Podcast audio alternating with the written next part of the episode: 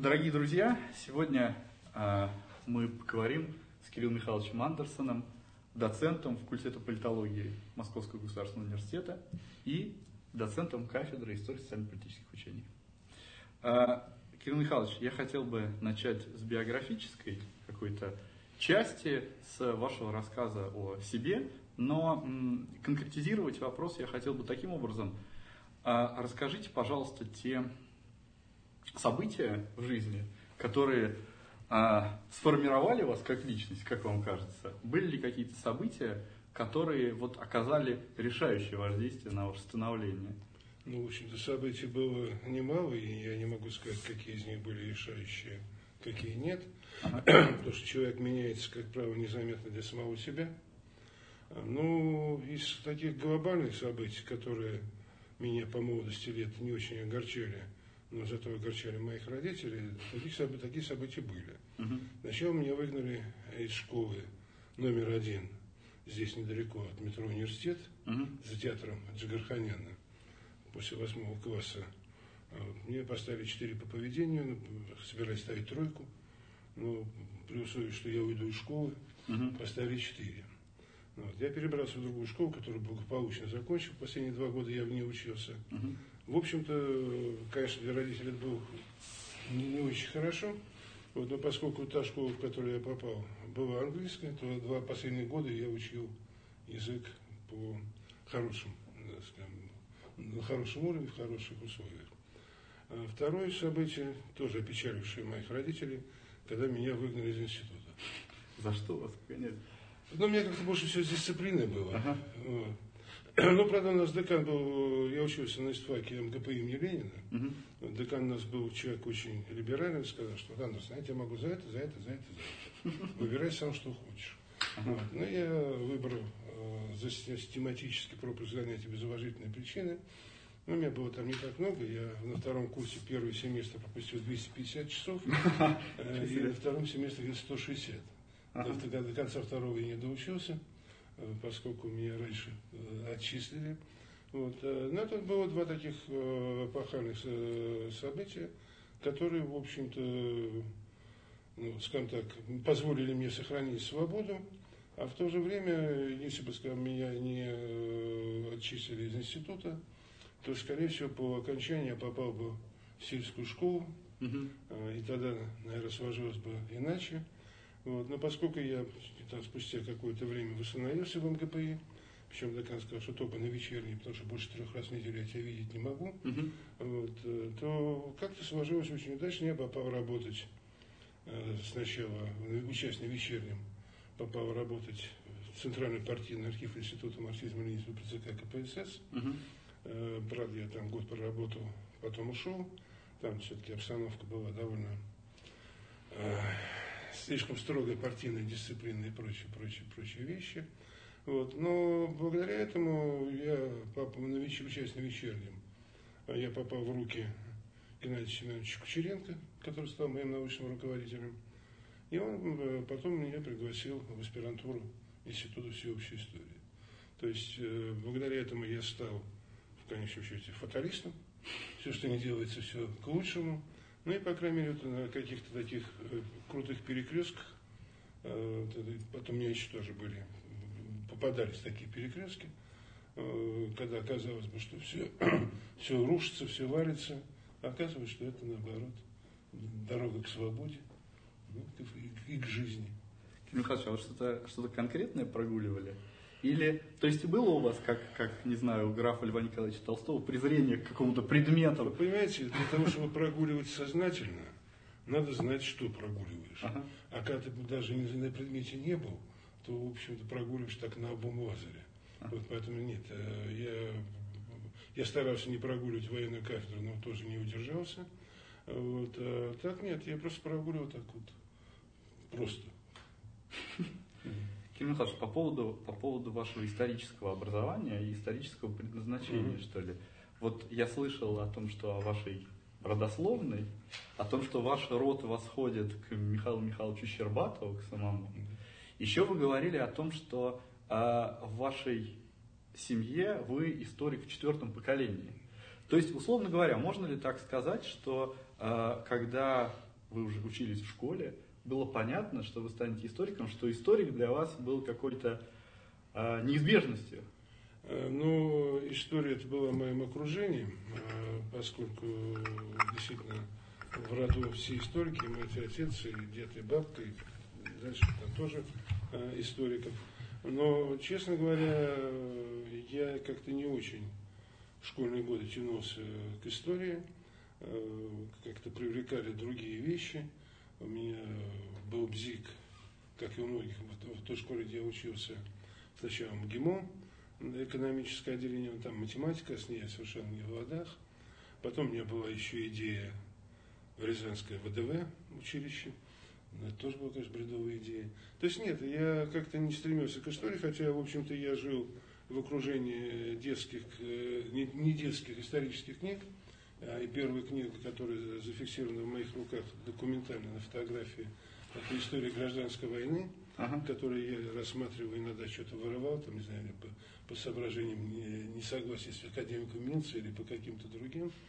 А, вот. А, надо сказать, что как-то и мои родители а, не очень подталкивали меня к истории, хотя дед, вот двоюродный, он был археолог, и я ездил на археологические раскопки к нему. Вот. Но как-то не очень, не могу сказать, что меня тянуло к истории. Но Мать была вообще против, сказала, что историкам только через мой труп так уже хватает семьи историков. Но так получилось, так сложилось, что, в общем-то, оказался на истфаке э, МГПИ, хотя мои родители кончали истфак МГУ. Вот. Ну, просто, видимо, они считали меня за полного балбеса. Но я был не совсем полный балбес, ну, был слегка балбесист. Вот. Э, и поэтому определили в МГПИ, как бы, вроде там полегче, и конкурсы, и прочее, прочее. Ну, плюс к этому, э, я помню, когда я пошел сдавать документы, там все надо было проходить медкомиссию, а пошел с своим приятелем, мы жили э, рядышком, он фин по национальности, в одном доме жили. А вот, э, и когда пришли на комиссию, мы немножко обалдели. То есть э, полный коридор девок, и мы, ну, мы начали, начали гадать, как, как будет проходить медосмотр, но он проходил совсем не так, как мы надеялись. Вот. Ну, с учетом того, что МГП назывался еще по-другому высший э, женский монастырь или а. высшие женские курсы, то, в общем-то, оказался э, там э, нормально. Вот. А так, у меня родители были против, ну, так вот случилось. Но все-таки фатализм. Но все-таки фатализм, никуда да, не деться. Да, никуда не денешься, видимо, какие-то семейные традиции или гены, или там не знаю что, ага. какое-нибудь провидение Божие э, привело на истфак. Хотя, честно могу сказать, что ну, когда вот я на вечернем учился, мне было легче не потому, что там программа другая, нет, те же самые преподаватели, все то же самое. Но я просто чувствовал себя уже не шкалером, а человеком, который что-то зарабатывал. Угу. То есть работал, тем более, что мне повезло, потому что после э, года в Центральном партийном архиве я а, перешел э, в сам Институт марксизма-ленинизма э, на работу достаточно интересную, сектор произведения Маркса Энгельса – Э, который готовил собрание сочинений Маркса на английском языке. Ну, я был помощником подготовителя, готовил там всякие географические, предметные, э, биографические указатели и прочее, прочее. Вот. Ну и это, в общем, заставило я был вынужден читать довольно много. А, плюс к этому все-таки вот такая работа вспомогательная подготовителя, равно как и работа в архиве, она, в общем-то, повлияла на меня и стал несколько другим, потому что, понимаете, когда вы читаете, скажем, в книге письмо того же Ленина, это одно. Когда вы держите в руках оригинал, это другое. И вот год в архиве, где я работал среди документов, как-то он меня заставил проникнуться каким-то, ну, не знаю, чутьем или тягой э, к прошлому. Вот. Ну, что подкрепилось потом от работы над э, собранием сочинений Маркса Энгельса. Вот. И вкус пришел постепенно. Но это тот же архив, то, то есть тот же сектор, в котором Георгий Александрович готовил. Да, да, да, да, мы сидели в соседних комнатах. А, прекрасно. Только он занимался мэгой, а я, ага. я работал в группе английского, английского издания. Ну и, в общем-то, естественно, что и он был помоложе, да и я тоже был угу. тогда с, с волосами и, и какое-то время даже без бороды. Вот, правда, потом отрастил бороду, побывав в альплагере. Ага. Вот, и ну, это уже было где-то к концу моего учения в МГПИ. Ага. Вот, и, в общем-то, Борода меня сподвигла на то, чтобы принять предложение Кучеренко уйти в Институт всеобщей истории. Э, можно было оставаться в Имыле, э, и, в общем-то, отец мой как-то тоже был за то, чтобы я остался, поскольку, ну, так сказать, неплохой кусок хлеба, престижное заведение. К тому же они открывали тогда аспирантуру, можно было оставаться там в аспирантуре. Вот. Но, слава богу, глупость одной старой большевички сподвигла меня на то, что я все-таки с удовольствием принял предложение уйти в Институт всеобщей истории. Я приехал с бородой после лагеря. Ну и там, там территория большая, это бывшее здание Коминтерна, потом там СМЕРШ располагался. Ну иду там по садику их внутреннему. Идет одна дама из старых большевиков. Говорит, Андерсон, что у вас на, на бороде, на лице какая-то мелкобуржуазная поросль. Какая же она мелкобуржуазная? Говорю, все классики были с бородами. Она побежала портком, Андерсон себя с классиками сравнивает. Ну, я понял, что надо уходить. Хотя надо сказать, что вот сектор, в который я попал, Маркса, а, он был особым сектором в э, Институте марксизма-ленинизма. Все-таки это как бы считался э, идеологический бастион партии, э, там очень много было бывших партийных работников и старых большевиков и все прочего. Но больше всего беспартийных сотрудников было именно в секторе Маркса. Потому что серьезно заниматься Марксом, в отличие от истории КПСС, в отличие от э, научного коммунизма, там был отдел научного коммунизма в том числе, надо было, в общем, для того, чтобы заниматься Марксом, надо что-то знать. По крайней мере, немецкий, помимо русского, да, э, другие языки, потом немножко разбираться в политэкономии, философии, в истории. Вот, поэтому там закрывали глаза на то, что многие сотрудники Э, были беспартийны в секторе Маркса. В частности, там была такая очаровательная дама, рост так под метр девяносто, э, Ирина Александровна Бах, дочка академика Баха, народовольца и прочее. Удивительная тетка была, симпатичная.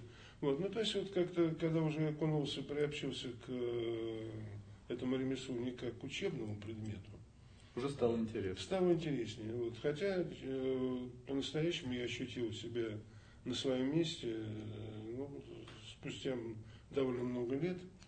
Вот. Но мне повезло, потому что когда я попал в Институт всеобщей истории, а, то там а, были еще живы мастодонты mm. исторической науки, тот же самый Манфред, тот же самый Вебер, а, Нарочницкий, ну, в общем, там был, была такая элита, скажем, да. Mm-hmm. Вот. Э, и общение, конечно, давало очень много. То есть на заседаниях сектора, на заседаниях ученого совета, на докладах я узнал, может быть, больше, чем я узнал за время обучения э, в институте. И мне повезло, я попал в сектор, который был основан Волгином. Угу. Назывался он сектор истории общественной мысли.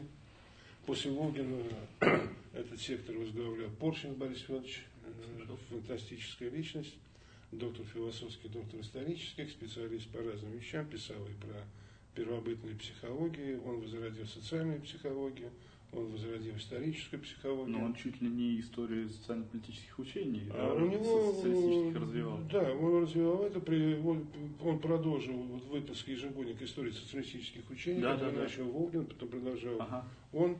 Э, плюс к этому он, вот у него книга о Мелье, по его э, книге «Народное движение времен фронта» до сих пор учится в Сорбоне, на учебное пособие, хотя Прекрасно. Э, исследователь. А, очень интересный человек, э, который, ну не знаю, ну, был, я с ним пообщался, поскольку вот как раз поступал, он еще был заведующим отделом. Ну, представьте, значит, такой довольно тучный, лысый, вот, сценка значит, э, в, кабинете, в нашем кабинете, где он где заведующий, приходит э, парень, мой, мой однокурсник, который работает там в, курьером в экспедиции. Угу. Садится в кресло Бориса Федоровича, входит Борис Федорович. А этот мой приятель Женя, а, Борис Федорович, знаете, давно хотел вас спросить, вот прочел тут одну вашу статью, что-то вот мне в ней какие-то сомнения вызывает. И Поршень садится напротив него ага. на, на, на, маленький, на, на маленькую табуреточку. И на полном серьезе где-то минут сорок объясняет ему что он хотел сказать, что он сказал, какие там идеи и прочее. Не помню, даже был, по-моему, связан с Йети, потому что он искал это промежуточное звено между неандертальцем и сапиенсом и увлекался историей снежного человека. Но суть не в этом. Вот. Но, когда, скажем, выступал кто-то маститый какой-нибудь ученый, лучше всего доктор наук, еще учает член Кора, совсем замечательный академик, когда входил Борис Федорович, эти академики бледнели, потому что вот академиков он размазывал, угу. ну, совершенно беспощадным образом. И вот знакомство с ним, очень, к сожалению, очень краткое, потому что я, мы с ним беседовали, мы с ним общались, я поступил, но он вскоре умер, потому что его книгу о начале человеческой истории, где он усомнился в правоте Энгельса. Происхождение семьи. Да, ага. то есть он задался вопросом. Да? Значит, труд превратил обезьяну в человека. Да. Ну и Борис Федорович, как человек оп, пытливый, а молодым ученым он говорил всегда, наука начинается с нескромности, за авторитетом. Он усомнился, значит, ну это хорошо, ну, а с какого переляку обезьяна начала трудиться? Да? Значит, все-таки сначала должен был произойти какой-то психологический сдвиг, потом уже э, меняется поведение. Да? То есть вопрос, что первично, бытие или сознание? Ах, вот оно как. Ну и книгу запретили. Он, э, у него был инфаркт, он умер. Вот. Ну, то есть я с ним общался очень мало, но, в общем-то, э, ну, я надеюсь, что я от него перенял хоть что-то, а именно никогда не чувствовать себя выше, ну, скажем так, молодых сотрудников или студентов или кого-то еще. А он занимался в основном этим? Вот, э, он занимался, занимался международными отношениями, 30-летней войной. Он занимался первобытной историей, э, психологией первобытной. Э, он занимался исторической психологией. То есть, трудно... То есть он был очень широкий в своих Он был очень широкий, очень широких начинаний. И, в общем-то, он поощрял всегда э, какой-то смене диспозиции, смене поля. Потому что действительно, когда ты работаешь на одной грядке, то ты уже глаз замыливается, ты перестаешь ее воспринимать. Когда перешел на чужую грядку, потом возвращаешься на свое, ты как-то немножко по-новому смотришь. Плюс к этому он был, конечно, человек такой очень непростой, э, ершистый, э, несколько раз баллотировался в академике, хотя он явно заслуживал, но он не прошел э, по причине своего характера. Но, кстати, вот его, один из его главных оппонентов, Альберт Захарович Манфред – автор знаменитого Наполеона, э, великолепная книга, такой, я бы даже сказал, литературно-художественное э, исследование. Когда Поршнев умер, он написал некролог. Uh-huh. Вот знаете, но некрологи, они, как правило, бывают такими вымученными. А здесь была такая же приблизительно следующее, что вот мы с Борисом Федоровичем всегда были не в лучших отношениях. Мы постоянно спорили, постоянно вели дискуссию. Э, он не всегда был прав, я не всегда был прав. Но, но какая жаль, что у меня нет такого, такого соперника, такого противника сейчас. То есть вот эта порода людей, для которых, ну, такое-то, ну, если хотите, рыцарственное поведение, то есть, да, вот они вступают в открытую полемику, не пишут доносы в портком, а ведут какую-то честную борьбу, и они чувствуют, что они равны друг другу. То есть, когда ты, скажем, я занимался когда-то боксом, если у тебя хороший спарринг партнер, угу. ты растешь, да? Если у тебя спарринг партнер слабенький, хиленький, да, то ты теряешь квалификацию. Вот да, Порше был из тех людей, которые э, вот в полемике, невзирая на лица, а даже наоборот, взирая, чем больше, тем лучше, вот, э, вот что-то, что-то вот это дало мне. Я считаю, что это как раз один из двух Ну а плюс к этому вот отдел, в который я попал, который в конечном счете, спустя там какое-то время, много лет, э, я стал э, руководителем этого отдела истории общественной мысли. Э, вот если посмотреть на программу истории политических учений западную, то, в общем-то, где-то половина сносок на сотрудников того отдела, где я работал. Штекли, Кучеренко, Осиновский, Володарский, Чекалини, Павлова. Ну вот уже хотя бы то, что, ну скажем, тот же самый Штекли, который я считаю своим э, учителем, Кучеренко и Штекли. Штекли, может быть, даже как-то с точки зрения вот, литературной э, ближе мне. У него было 5 или 6 книг Жизел. Угу. У Павла было две книги. Да, а какими они занимались? А, авторами? Штекли у него были книги Компанелло, Джордана Бруно, Галилей, Мюнцер. И вот здесь э, тоже любопытная вещь. А, ну, историк выбирает тот сюжет, если это не заказная какая-то работа, которая ему ближе, а, и через который он может передать то, что в нем э, наболело, накипело. Да? Поэтому историки взрослеют довольно поздно. Если в 25 лет ты в математике ничего не сделал, ты уже ничего не сделаешь. А для историка расцвет где-то вот, ну, 35-40 лет, когда уже есть какой-то жизненный опыт, когда уже есть что сказать. А история это, ну, это тот материал, как для скульптора глины, мрамор, э, сами исторические события, это материал для историка, чтобы передать то, что он э, хочет. Так вот, э, Штекли провел в, в песчаных лагерях в Казахстане где-то лет 10 и все его герои. Мюнцер, Джордана Бруно, Галилей, Компанелло, они все, то есть вот то, что у него за это время э, накопилось, и то, что он хотел сказать, он сказал через историю своих героев.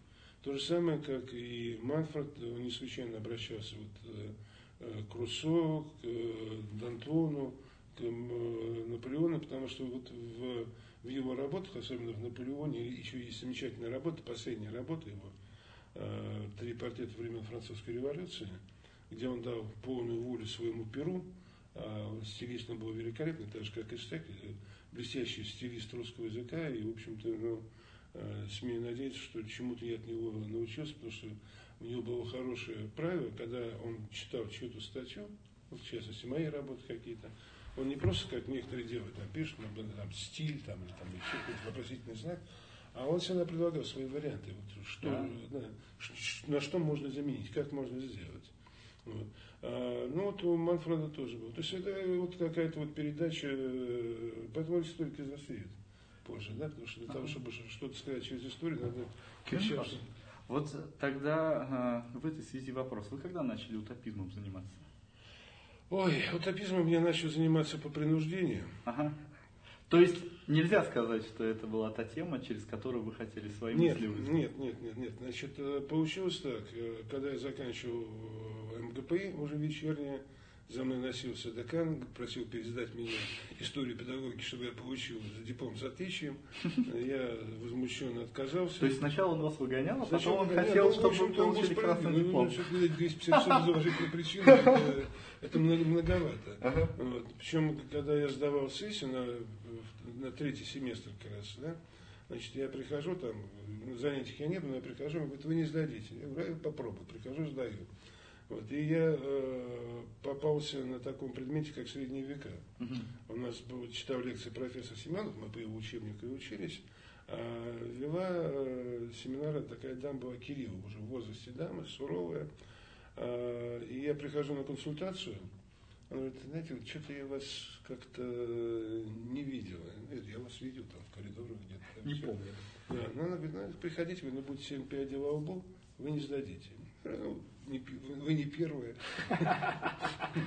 Ну, пришел, э, и, ну, это закон подлости, мне попался билет, вопрос, которого мне сказали, не будет там про Болгарию, что это века, ну, естественно, что какая там Болгария. Я получил свои два балла, это как бы усугубило мое положение. Кстати, когда я уже восстановился на вечернем, то я восстановился на втором курсе, и у меня за третий семестр были сданы все предметы, кроме средних веков. Ага. Вот. Но я ходил исправно на семинары, там, правда, жила другая, Кирилл читал лекции. И вот когда э, я пришел сдавать, ну, прошло время, когда читаешь лекции, там не, не запоминаешь людей. Я понял потом, что, конечно, это недостаток высокого роста. Она меня заметила, говорит, а, Андрес, а вы пойдете ко мне. Я хотел семинарист идти, с которыми были хорошие отношения и прочее. Вот нет, вы пойдете ко мне. А у меня была привычка, вот она отвечаешь на вопрос, потом на так не глядя. А вот еще расскажите это.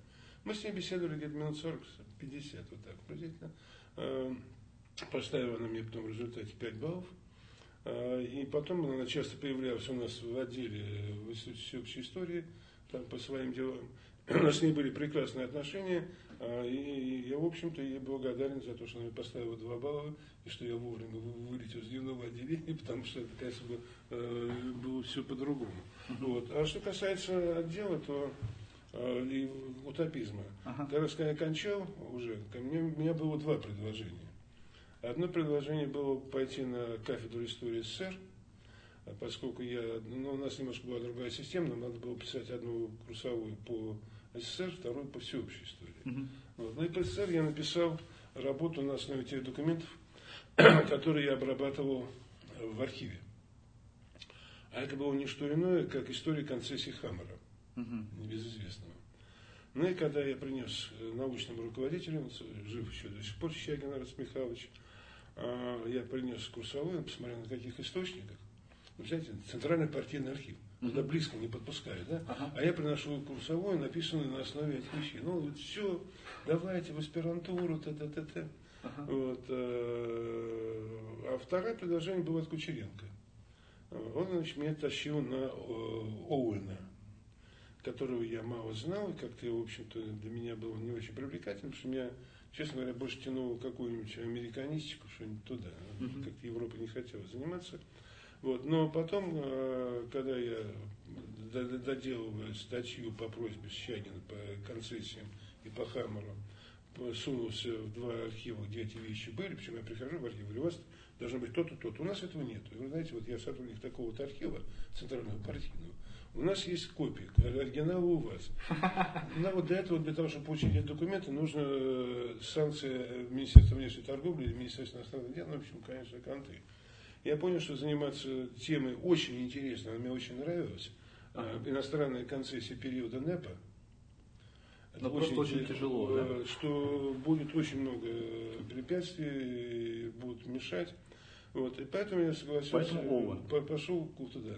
И э, Кучеренко, он предложил мне тему, э, он сам ее сформулировал. Тема звучала зубодробительно а уинизм и формирование идеологии британского кооперативного движения первой половины XIX века. Э, Что-нибудь более зубодробительно придумать довольно сложно.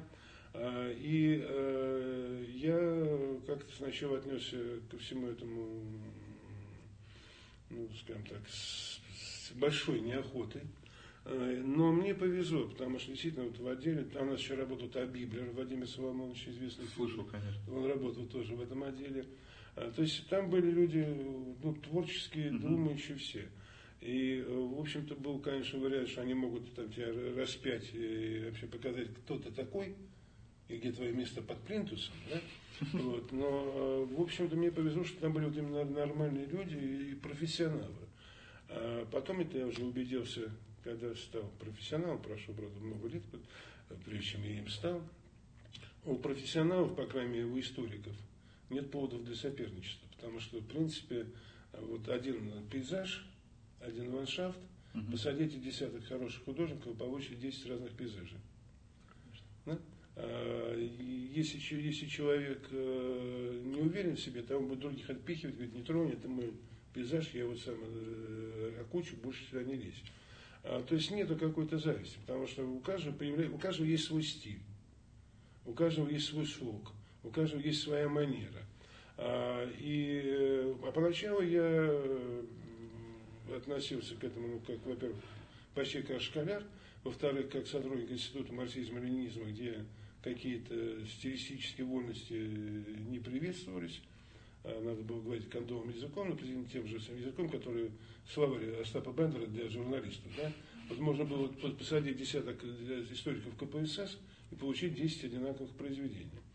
Ну, я, в общем, в таком же духе и сделал первый свой опус. Мне надо было сдавать экзамен, этот экзамен надо было делать реферат. Причем вот э, тогда тоже, значит, экзамен к, к кандидату. Это, это был кандидатский экзамен, кандидатский, вы готовились да, защите. Да, вступительно я там сдал, там все было благополучно. Причем, э, ну, там я, я сдавал мне повезло опять-таки, один билет у меня, один вопрос у меня был по новому курсу. Средним векам Болгарии. По, по новому курсу Рузвельта. А среди комиссии был Мальков. Его как раз незадолго до этого вышла книга по курсу Рузвельта, я ее прочел. Я ему, Прекрасно. ему все честно рассказал. То есть он рыдал. Он рыдал. Да, потом у нас были очень хорошие отношения, в общем, такими они у нас и остались. Вот. А система была такая, значит, отдел. А, утверждал два э, вопроса а, и тему реферата. Один вопрос должен был быть по новейшей, один по новой истории.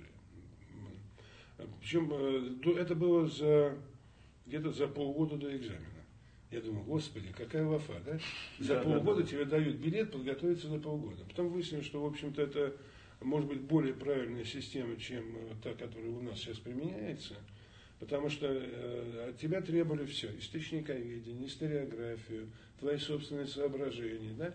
То есть это надо было, по сути дела, не просто выучить, а надо было самому проанализировать, самому влезть в эту тему. И вот тогда ты видишь, на что способен человек, на что не способен. Потому что любой э, экзамен это лотерея. Повезет, не повезет. А здесь уже все. Да. да? Вот смог сделать, значит, ты показал себя. Ну и реферат, соответственно, то же самое. Вот. А реферат я сделал в духе такой классической ортодоксальной историографии. У меня был Марс Энгельс о Роберте Луине и уинизме. Э, я сделал нарезочку э, из э, цитаток, ага. вот, накромсал, нафаршировал текстик этими нарезочками, там, перебивая какими-то такими легкими междометиями. Вот. Ну и меня раздолбали в пух и прах. Причем объяснили, ты, ты, ты, ты, ты вроде нормальный человек. По-русски говоришь достаточно грамотно. Какого черта ты пишешь вот таким... Шершавым языком плаката. Да, таким дубовым, кондовым языком. Плюс к этому, это вот был э, Библия у меня, вещь, которую я тоже э, своим студентам сейчас э, иногда повторяю. Название статьи не означает проблему. Если нет вопроса, нет ответа. Угу. То есть любая статья должна содержать какую-то интригу да, которое вы, вы пытаетесь совершить, какое-то противоречие, которое вы пытаетесь совершить. Потому что если это просто нарратив, ну, это песня Акына, э, вот идет верблюд, вот идет второй верблюд, а дальше ничего. То есть нет вопроса, нет ответа. Это уже это я благодарен Владимиру Соломоновичу Библию, потому что, в общем-то, он мне э, подсказал, как, как надо вообще смотреть на вещи. Как а, звучала ваша тема? А, с интригой? Нет, тема с интригой, нет, тема-то осталась той же самой. Ага. Вот, но просто когда вот после этого кондового реферата, который мы раздолбали, я принес первую статью для вот этого ежегодника истории социалистических учений. Э, называлась «Беседа Роберта Сауча».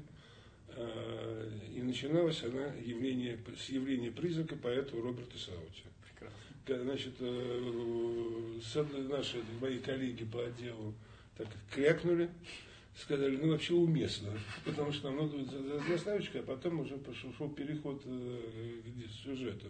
Вот. Ну и потом это уже стало мне как-то вошло в привычку, честно говоря, э, ну, я стараюсь всегда, чтобы первый, первая фраза, первый, первый абзац, чтобы он был э, несколько таким, ну, не, не эпатажным, но, по крайней мере, каким-то привлекающим внимание, э, потому что когда начинается с каких-то скучных вещей, то, в общем, посмотрел первую страницу, читать не хочется.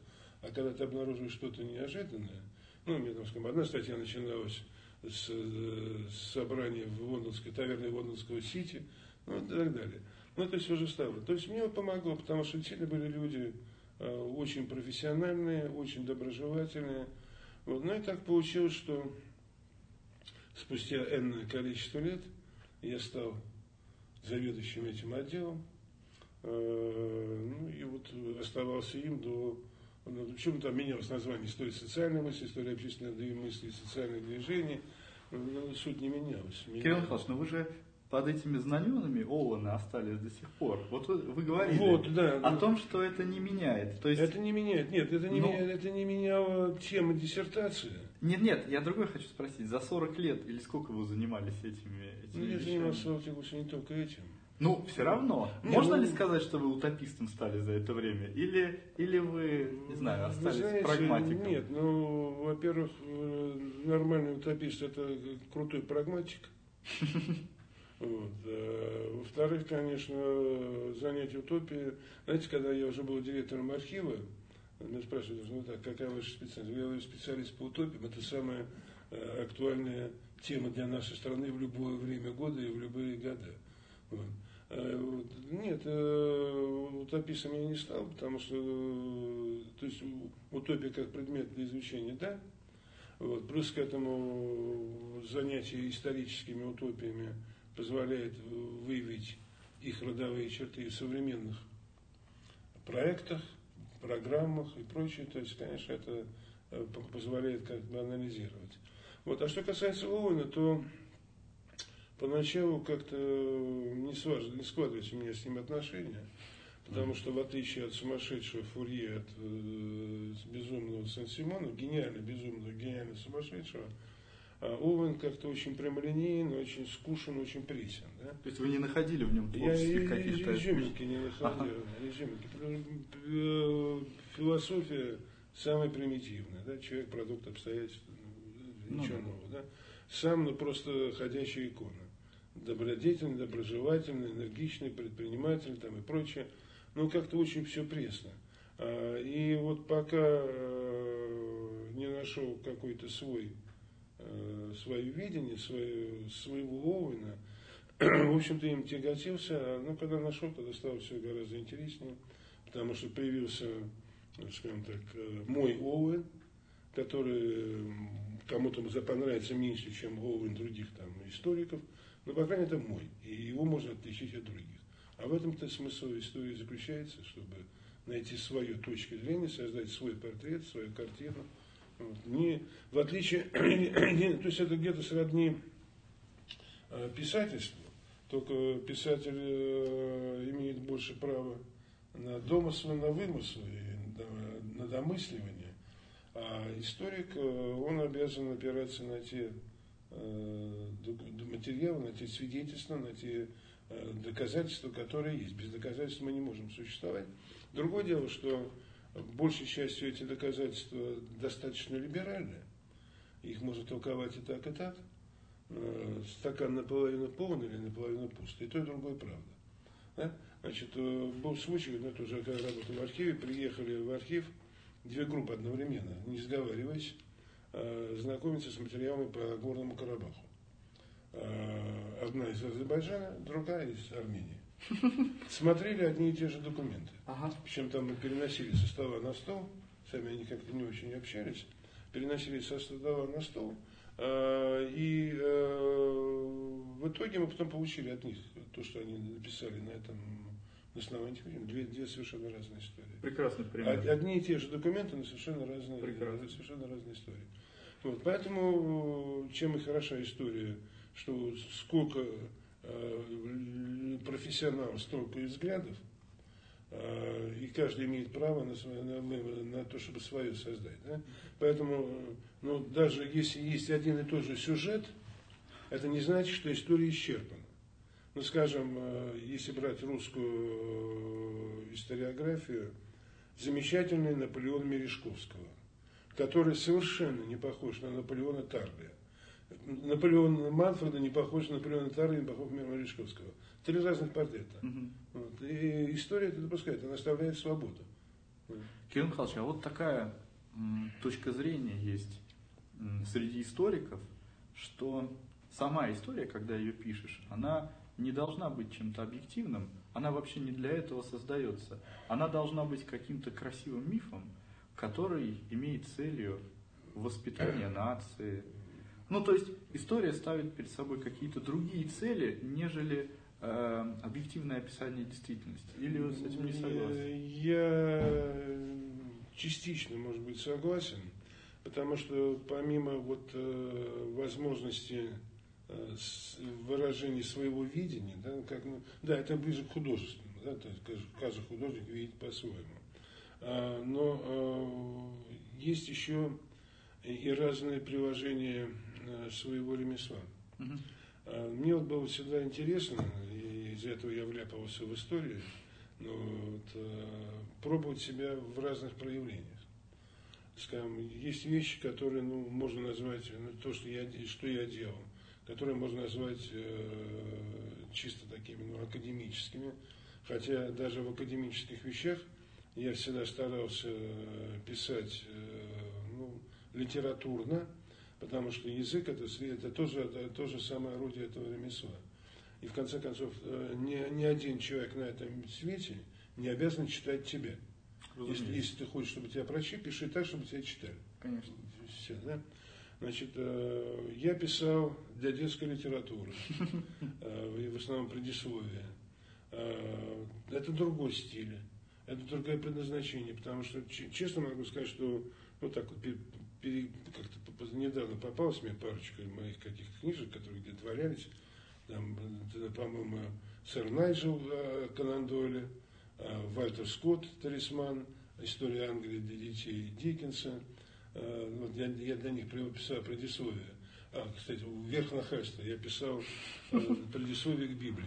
Ого! Для, для детей. Да вы что? Издательство детской литературы выпустило. выпустил. То есть это то, что выпускалось там в 90-е годы, да? Вот эта вот серия красненьких книжек? Ну, нет, там Или там было очень много? большого формата, альбомного ага. формата с иллюстрациями Даре. Кирилл Единственное, что, что, что вы написали в предисловии Библии? Расскажите. Ну, я называю библейские легенды, потому что Библию нельзя было писать. Ну, я написал что-то, вот, ну, и, в общем-то, честно говоря, как-то мне вот по моим собственным ощущениям, это, конечно, где-то было ближе, наверное, какой-то проповеди или что-то такое еще. Но здесь другое, да, почему я работал себе в ущерб. Ага. Можно было писать э, предисловие до одного авторского листа, мои предисловия где-то максимум 6-7 страниц. Потому что я считаю, что предисловие не должно э, слишком превышать. превышать. превышать. То есть ты должен дать, задать какой-то там камертончиком, задать какой-то ага. тон, а дальше уже все идет. Вот из-за этого я, скажем, э, тоже вот как раз на применение э, на телевидении, на радио, когда приглашали, делал что-то. Это разные приложения, мне было интересно. Я, собственно говоря, и в, в архив-то пошел, когда уже во второй раз, в качестве сначала зама, потом директора, ну, потому что мне было просто любопытно. У меня был опыт менеджмента на уровне отдела, это, в то же самое, что заведующий кафедрой, да, Гремический институт. А мне было интересно просто попробовать себя в другом, в другом амплуа, но опять-таки связано с этим ремеслом. То есть э, любое ремесло, а ремесло историка тем более, да, оно самое разнообразное. Да? Uh-huh. Преподавание, э, какая-то популяризация, телевидение, все. И, в общем-то, я ведь в МГУ с 81 года, и несмотря на то, что там менялись мои обстоятельства моей жизни, я все-таки сохранял связь э, с университетом, потому что преподавание это одна из наиболее живых, э, приятных большей частью э, и полезных форм приложения применения ремесла историка. Угу. Потому что это заставляет держать тебя форму, ты видишь реакцию, тебя заставляет держать в тонусе и следить за новинками и прочее, прочее, прочее. Потом ты вынужден уходить со своего поля. Потому что если бы я занимался, как ну, у нас был один товарищ, который занимался всю жизнь Союзом коммунистов. Он выпустил 8 книг Бедняк. под, одним, под разными названиями, но одно и то же. Только ага. одна тема. И таких людей много, которые занимаются... Мономыслители. Мономыслители, да. да. Вот, ну, вот такие есть, э, ну, им проще так. Но это все, знаете, как, есть люди, которые прирождены быть водителями трамвая, и без этих рельс, которые везут, э, ни, никуда не двинуться. И есть прирожденные таксисты, которым учат туда-сюда, чтобы как-то какая-то обстановка. Это зависит от человека.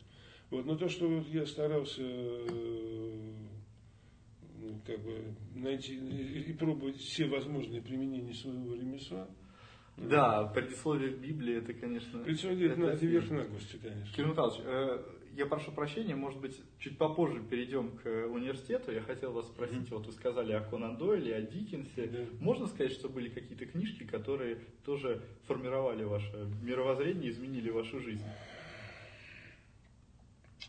Ну, я не знаю, я не могу сказать. Э, Или герои какие-нибудь художественных произведений даже. Ну, в, в общем-то, в детстве я, конечно, увлекался, э, деваться было некуда, поскольку кругом одни историки, куда ни плюнь.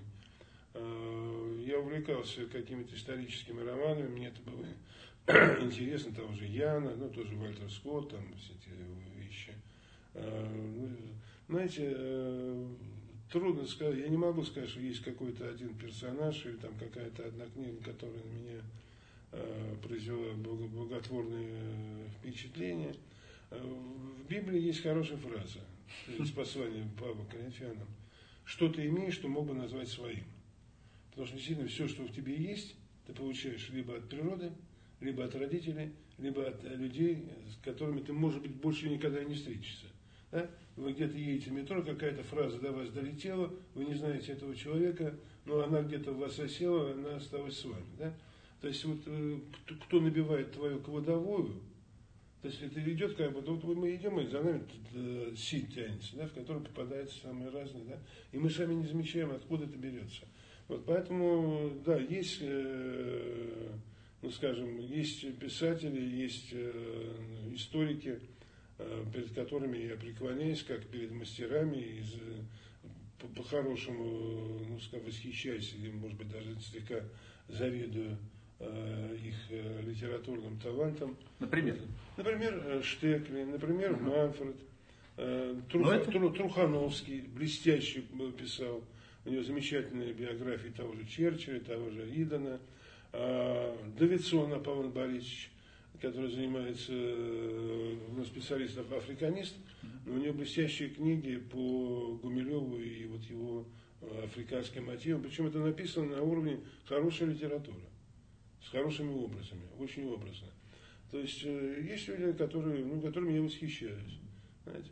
Вот, э, их немало. Штекли э, был блестящим стилистом русского языка, несмотря на то, что это Альфред Ангельбертович Штекли, но был блестящим стилистом русского языка, и, в общем-то, честно говоря, вот даже те какие-то конкретные приемы редактирования, он, он приучал меня и приучил э, заниматься саморедактированием. Uh-huh. Это самое сложное, самому себя редактировать. Это ужасно. Очень тяжело. Особенно сокращать. Особенно сокращать, да. Вот. Э, но он, он показал, да, там, что скажем, на, на страницу не может быть больше трех что. Да. да? Если какой-то термин там, ну, сказать, трансцендентный, имманентный, неважно, труднопроизносимый, то, скажем, если речь идет о какой-то небольшой статье, то его там больше, чем один раз нельзя употреблять, потому что он тяжело он убивает. То есть какие-то практические вещи. Да? Вот, но остальное это уже, так сказать, от Бога. Кирилл Михайлович, хотел еще спросить по поводу вашего, вашей университетской жизни. Угу. Вот вы учились в конце 60-х годов. Я учился да? не в университете. Я учился, ну, в смысле, в институте, я, да, я, да. Я учился на высших женских курсах. На высших женских курсах. И вот, Чем горжусь? Вот об этом я и хотел вас спросить. Дело в том, что в конце 60-х годов какая-то удивительная атмосфера складывалась э, в обществе. По крайней мере, сейчас мы это воспринимаем как какую-то невероятно да. романтическую атмосферу. И в вашем институте каким-то образом это все аккумулировали. знаете, Всякие барды, вот как да. это? Значит, э, действительно, я мне повезло, я поступил в МГПИ в 66 году, когда э, еще оставались следы Висбора, Якушева, Кима, Ким, Фоменко. Да. Ага. Петр Фоменко учился тоже в МГПИ, да. да. Вот.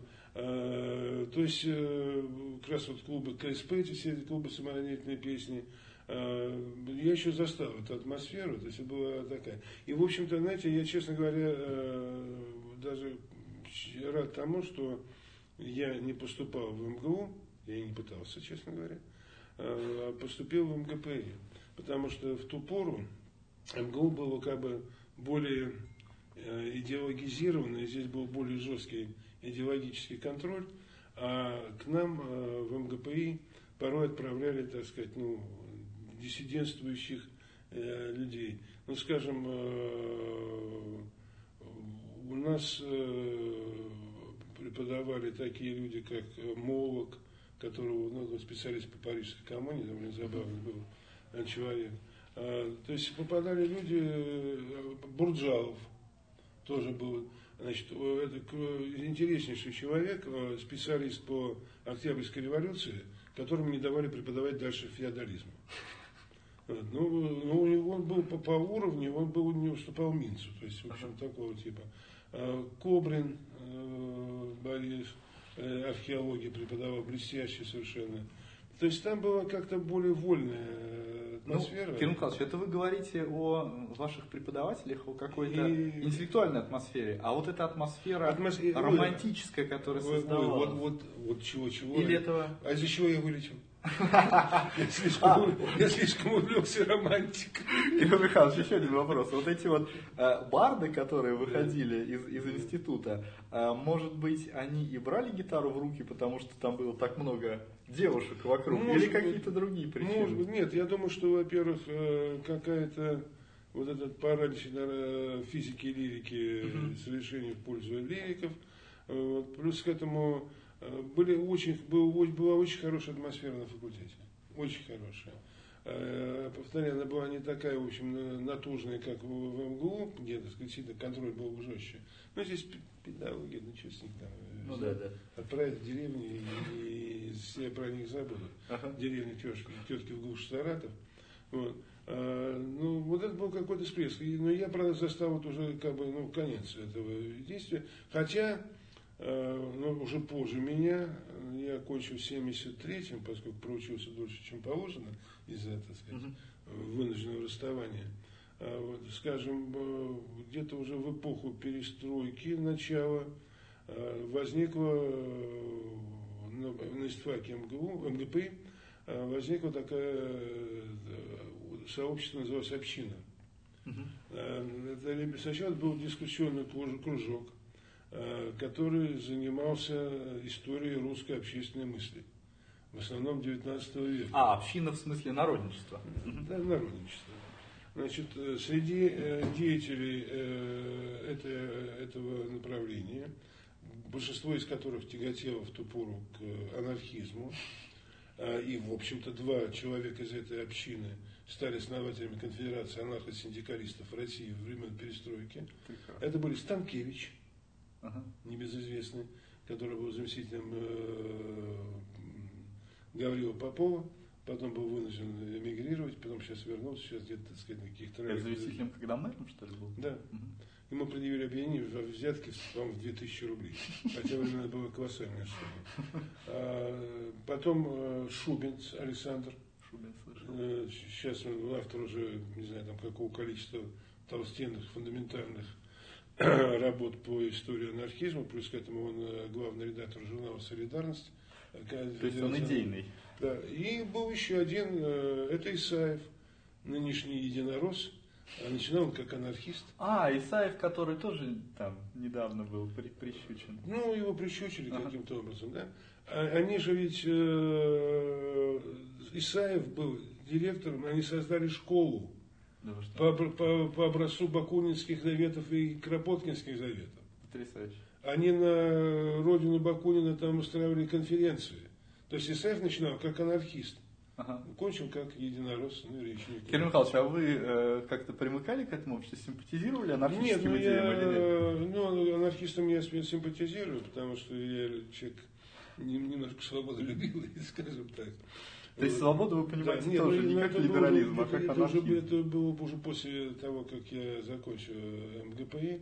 Вот. Но тем не менее, вот эти какие-то традиции 60-е, они перекочевали немножечко даже вот в 80-е годы в другой форме. Хотя вот эта КСПшная деятельность там, по-моему, тоже еще э, велась и позже. Прекрасно. Кирилл Михайлович, как вы попали в МГУ? Ой, по случайности. Я говорю, что я как-то на собственном опыте я прихожу к выводу, что фатализм это самое правильное. Все, что не делается, все к лучшему, и иногда бывают какие-то случайности. Значит, э, когда стал заведующим кафедрой Николай Иванович Бочкарев, э, в общем-то, на кафедре было не так много людей, э, и были проблемы с, ну, скажем, там, с преподаванием, и, в общем. И как человек умный, он вообще человек практического склада, э, зная, что есть э, сектор истории общественной мысли который и социальных движений, которые находятся в, в Институте всеобщей истории, э, он решил как-то ну, наладить сотрудничество. Ну и мы решили, значит, было решено провести совместное заседание сектора. По-моему, тогда был Геннадий Семенович Кучеренко возглавлял этот сектор – Э, ну вот, и пришел в гости кафедры к нам туда, на Дмитрия Ульянова, замечательное здание Дмитрия Ульянова, 19, там было четыре гуманитарных института, история СССР, археология, этнография, всеобщая история, отделение истории там же располагалось. Э, здание примечательно тем, что оно строилось как виварий. Виварий? Виварий для экспериментальных собачек, там мышек и прочее. Но, правда, скоро выяснилось, что там чего-то не с вентиляцией не так, мыши дохнут, собаки тоже, поэтому решили поселить туда гуманитариев. Эти живучие. Живучие, да. Это нас была такая довольно маленькая комнатушка, э, ну, пришел, пришла кафедра, а наши лаборантки, она была родом из Астрахани, накануне прислали вещей и вобу астраханскую. Вот. Ну, поскольку нас травы были простые водили, под вобу, который мы тоже спустились из буфета, взяли пиво. Ну, в общем, конечно, Бочкарев и кафедра немножечко, так сказать, сомлели от такого, но, но не отказались. Вот. Ну и тогда, э, и тогда э, у Бочкарева, собственно, с этим и шел, э, была, возникла идея или просьба кого-нибудь делегировать чтобы вот прикрыть западное направление, западный фронт. Э, конечно, он хотел получить Штекли, потому что это все-таки доктор и человек блестящий оратор, правда, никогда не, не любивший читать лекции, э, хорошо пишущий, знающий, толковый все. Вот. Ну, в результате, я уж не помню, там бутылку крутили, монету кидали. Вот. Но, в общем, ну, в результате решили делегировать э, меня, вот, э, ну и я, в общем-то, не особенно возражал. Вот, началось все там со спецкурса, потом пошло больше, больше, больше. Хотя, честно говоря, э, мне никогда э, не было такого желания, скажем, преподавать. Ну, вот, в общем, для многих, кто кончает педагогически, это, это свойственно. То есть отвращение к, к преподаванию было привито еще ну, в институте? как-то да, как-то да. Вот, э, я помню, когда проходил последнюю практику э, в школе, наверное. в школе рабочей молодежи, а это была школа рабочей молодежи напротив американского посольства, для Москомиссион Торга. Тогда Москомиссион Торг это элита, да? О, это да. Это, это элита, шмотки, это шмотки, шмотки ширпотреб. Вот, и когда там значит, уже все заканчивалось практика, мне куратор практики говорит, вы, наверное, в школу преподавать не пойдете. Я говорю, не, никогда. Но ошибся. Потому что, во-первых, я, мне пришлось мою, заменять мою мать, ее под, пенсию отправили на повышение квалификации. Мне пришлось ее полгода заменять, она преподавала в библиотечном техникуме. Ага. Ну, в общем-то, это было даже... А что преподавала? Историю. Историю. Я только историю. Вот. Э, это было, конечно, тоже очень симпатично, поскольку в общей сложности у меня было там несколько классов, а в общей сложности где-то человек 200, библиотечный техникум, одни девицы, один был мальчик, Вася Иванов и тот негр. Вот, а, вот. Но, в принципе, я тогда отработал полгода, подменяя мать. Вот. Ну, как-то сказать, что у меня возникло даже в библиотечном технику, где очень много симпатичных, как-то не очень. Но здесь как-то вот, в, может быть, к этому времени я уже немножечко э, изменился. Может быть, если бы не как-то пошло косо-криво, э, то, наверное, я бы ушел. Но меня привлекло две вещи. Э, во-первых, то, то, что Бочкарев дал полную свободу – и поскольку я сам составлял программу, сам читал, э, то, в общем-то, это, это, это, это тот уровень свободы, который может только мечтать преподаватель. А как назывался ваш курс? И как вообще? Было два курса на кафедре истории социалистических учений? Нет, там просто лекции вот отдельно по Западу, отдельно по России. По Все-таки было такое разделение? Как было, да, разделение. Начинал я со спецкурса, я не помню там, что было. Там, по-моему, а, один спецкурс был по анархизму, второй спецкурс я читал, э, ну, спецсеминар точнее, э, предметы в утопиях, то есть какие вещи упоминаются, почему, что стоит за этим, да. Интересно очень спецкурс. Интересно, интересно, да.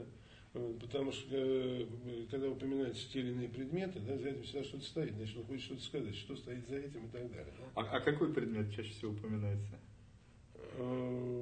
Я сейчас так не могу сказать, но в принципе из тех, где вот мы разбирали, там Э, часто упоминалась ну, посуда. Угу. Причем подчеркиваю, что там глиняная. Там, а как вы это объясняли? Ну, сейчас не Вот какая рабочая гипотеза была всего этого спецсеминара? Не, ну, скажем, ясно, что когда, мол, упоминается там глиняная посуда там у кого-то, это подчеркивает как бы, ну, бедность, э, разумные, разум, пределы разумных э, желаний. Да? Потому что ведь э, основная идея, которая есть в западных утопиях, то, что человек э, слишком, имеет слишком амбициозные желания. И если избавиться от роскоши, то тогда высвобождается огромное количество труда, которое можно направить на удовлетворение потребностей достаточное для всех.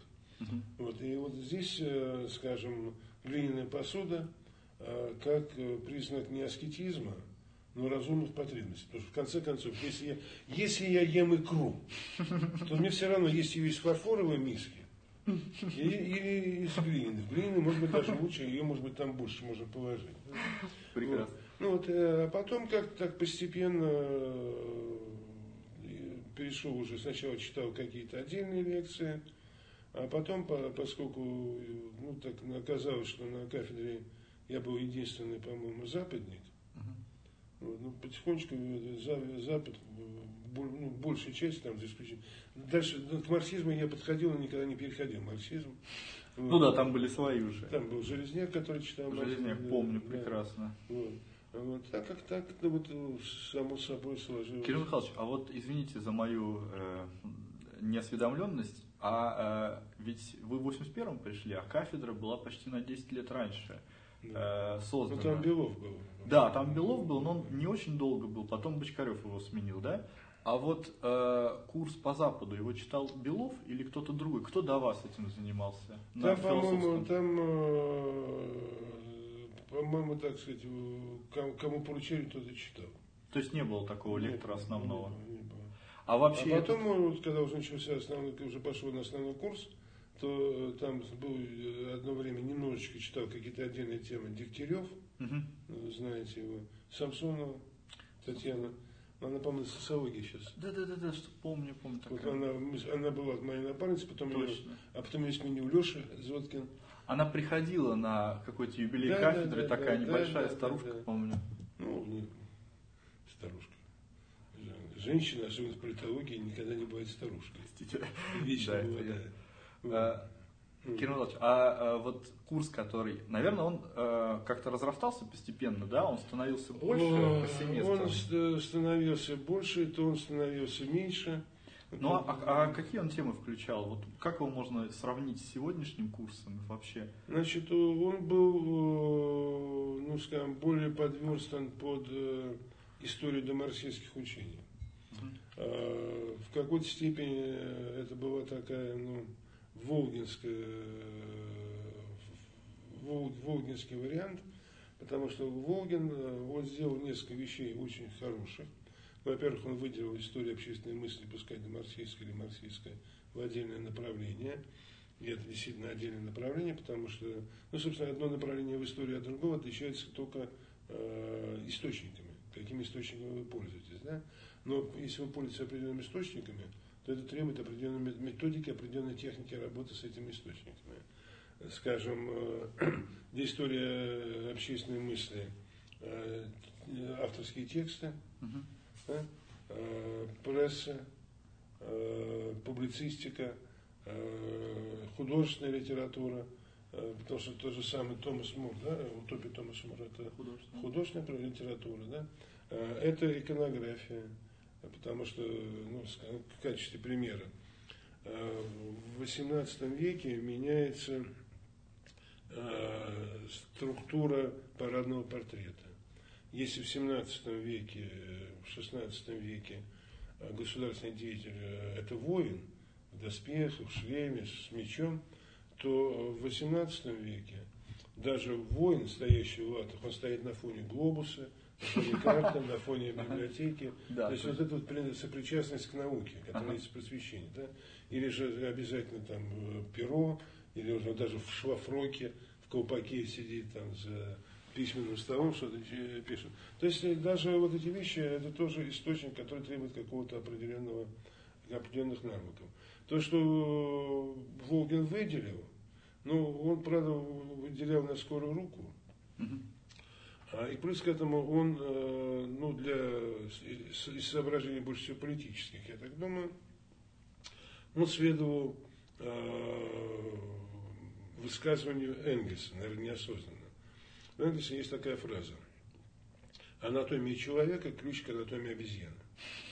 Вот то же самое здесь. Вот есть марксизм, мы берем его и прикладываем к тому, что было до. Если Ага. это попадает, там, по собственности, почему-то еще, да, значит, это, это, это, это предшественник. Ага. Значит, если там больше 10% не попадает, не попадает, а остальное все, значит, это где-то близко, но не предшественник. И вот, вот таким образом он просто формировал э, перечень предшественников, потому что ну, это началось, правда, с Каутского. Каутский, в общем-то, был предшественником Волгина и делал приблизительно то же самое.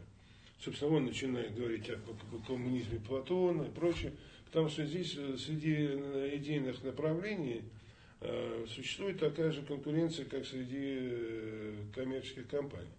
Наша фирма выпускает пиво с 1810-го, а наша с 1750-го. Да?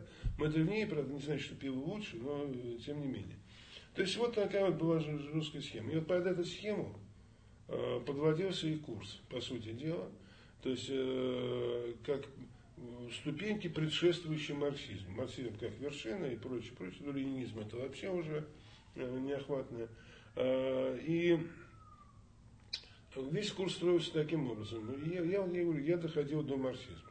Угу. Собственно, вот на Сан-Симоне Фарьеловне я останавливал.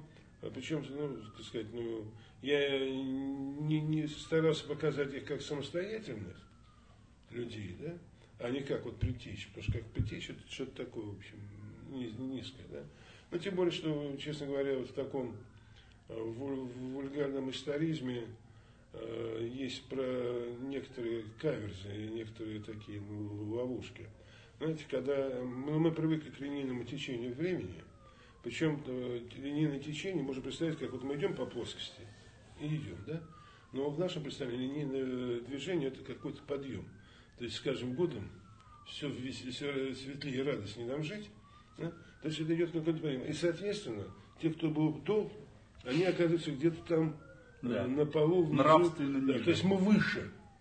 Мы не дальше, мы выше. А на самом деле это, ну, скажем, все эти эпохи, это как отдельные острова которые чем-то связаны, какими-то проливами, какими-то там пере, пере, пере, пережавленками, да, но это отдельная сторона. То есть э, говорить, что это прямо какое-то сплошное развитие, то есть линейное восприятие, которое нам свойственно, оно иногда э, вредит для понимания какой-то общей картины развития. И вот, а Волгин выстраивал вот именно по принципу этой э, такой грубой э, восходящей линейности, то есть вот был там примитивный Платон, потом пошли уже предшественники там э, Марк, э, Маркса, там тот же самый Томас Мор, хотя Томас Мора, Томас Мор упомянут в собрании сочинений Маркса Энгельса один раз. Канцлер Англии, который сказал, что овцы съели людей. У Ленина один раз, когда там, как говорил э, Мор, при коммунизме нужники будут делать из, из золота. Все. Никаких анализов, ничего нет абсолютно. Ага. Кирилл Михайлович, а вот э, вы говорите, что такой примерно взгляд на историю социалистических учений его предложил Волгин, да. а можно сказать, что на других факультетах, скажем, на философском факультете, в курсе ИЗФ изучались те же тексты, или все-таки вот в его концепции, которая включала не только э, произведения, ну то есть не, не только, не знаю, научные, философские произведения, а еще и вот некие сопутствующие источники, mm-hmm. была какая-то новизна. Ну, просто про ЗФ я ничего не могу сказать, я сдавал философию. Нет, ну, ну, вообще, в принципе, в других местах. А, нет, если брать Волгина, то, в общем-то, по, по сравнению с э, Каутским, э, принцип не менялся, то есть это принцип э, подхода Каутского – который ему нужна была длинная предыстория э, марксизма.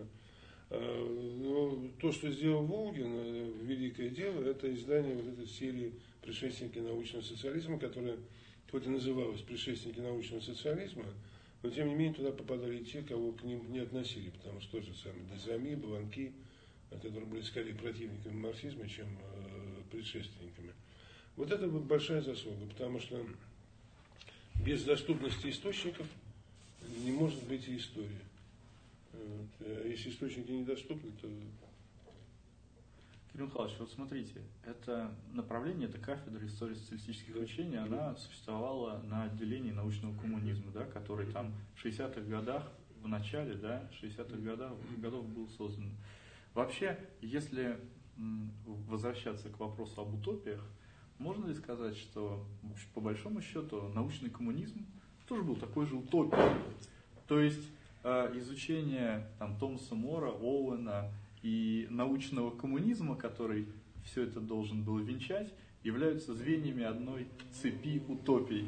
Я бы не сказал, что это утопия. А, это скорее, не знаю, это мифология в отчасти. А потом, понимаете, история имеет э, определенные свойства. А, история всегда, э, ну, нормальная история, она всегда дистанцируется от каких-то э, жестких идеологических политических рамок. Вот. И то, что было на кафедре, ну, я не беру сюжет, связанный с, там, с этапом марксистским, ленинский этап, там, прочее, прочее. Это я, это я не беру, это был уже такой довесок к программе. Но все-таки, э, скажем, ну да, упоминали, что это стоит в том же ряду, что и Маркс, но это не означало, что надо было делать упор на Маркса. То есть э, история, она всегда чуть-чуть особняком. То есть э, к ней может приматься любое политическое течение, но сама она немножечко особняком. И поэтому, скажем, вот мне, когда я сдавал научный коммунизм, у нас госэкзамен был по научному коммунизму, и атеизм, по-моему, еще что-то там все в одну кучу. Точно, точно, научный коммунизм и вот, да, как... вот, а, и а, вот мне как историку было тяжело сдавать, потому что настолько аморфные фразы, настолько расплывчатые, и когда тебе заставляют э, какую-то аморфную э, формулировку повторить с точности, а смысла в ней никакого, да, значит, там, э, скажем, развитой социализм, это тот социализм, при котором наиболее, там, не запомнишь, потому что пустая фраза. А история, она конкретна. Поэтому в, в курсе истории политических учений, истории социалистических учений, важно было показать содержание этих учений, а уж привязать там к Марсу или кому еще, это было дело второе, было дело техники.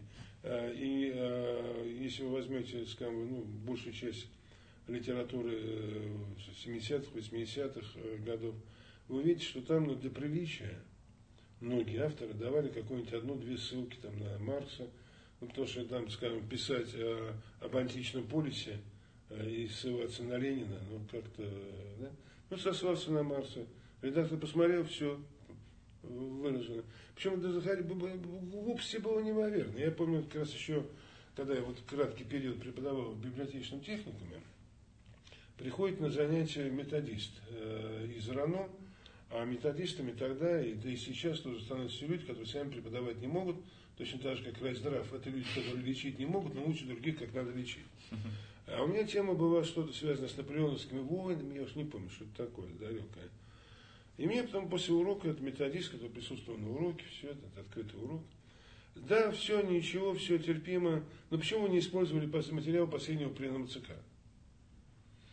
Как-то вот как-то Наполеон к э, пленуму ЦК э, особого отношения не имеет. Нет, вы должны, я ничего, в общем, не седать. Ну, правда, потом, когда выяснилось, что я сотрудник Института всеобщей истории, она немножко успокоилась, э, отвела. То есть вот это было. То есть сама по себе история – вот если брать историю как историю, когда мы анализируем тексты там, того же Мура, того же Компанео, неважно, там, Гегеля или кого-то еще, она нейтральна. А уж пришпандорить ее куда-то или повесить на нее ярлычок, ну это так, знаете, можно рюшечку повесить, а можно и снять. От этого суть не меняется. Потому что по-настоящему история по общественной мысли, э, это, ну, это безбрежно. Потому что мы берем только в нашем курсе нынешнем, да, мы берем то, что связано в общественной мысли с э, политикой, а если взять со второй составляющей, социальная или общественная, да, сюда же входит масса всего. Сюда входят и гендерные вещи, сюда входит и э, литература, сюда входит искусство, сюда входит, э, ну даже такая вещь, скажем, досуг. Досуг как форма политики. Да? Скажем, э, тоже парк культуры, который создавался не как э, место отдыха он вместо отдыха. Но парк культуры, прежде всего, а потом уже отдых. Да? Значит, это должен был парк, который неси новую культуру. Отсюда и планировка, отсюда и эти самые э, тетки с веслами и с прочими. Потому что это было как бы продолжение школьной аудитории, где было должно воспитывать человек. Это тоже часть общественной мысли. Да? Кирилл Анатольевич, по поводу продолжения школьной аудитории и вообще этой темы э, вашего преподавания, э, в каких аудиториях наиболее занятные произошли ваши лекции, что, что запомнилось такого вот самого необычного, вычурного, может быть? Ну, насчет лекции э, не скажу, потому что, как правило, ничего достопримечательного, никто в меня не кидал тухлыми яйцами и помидорами, и слава тебе, Господи, может, еще все впереди. А, из таких э, самых запомнившихся приколов э, было на факультете одно время э, афганское отделение. И кубинское было. Кубинцы приезжали, и афганцы. Кубинцы приезжали в уверенности, что они владеют русским языком, причем система была такая, скажем, человек учится на, в институте физкультуры, у меня одна студентка, там, так вот ее судьба. Она училась в институте физкультуры, родила на втором курсе ребенка. Ребенку три месяца, ее вызывает партком, говорит, поедешь в России учить философию, говорит, научный коммунизм. Там кто-то там из, математики, из математиков тоже, а если кто там учил историю, того посылают на ветеринара. Ну, в общем, куда партия сказала, партия сказала, комсомол ответил есть. Ну, вот она рассказывала, значит, ну, она учила русский в школе, а, учил русский два года э, у себя в институте. И говорит, когда прилетел сюда, в полной уверенности, что она по-русски э, может разговаривать, э, сказал, что в аэропорту я поняла единственное слово – аэрофлот. Больше ничего.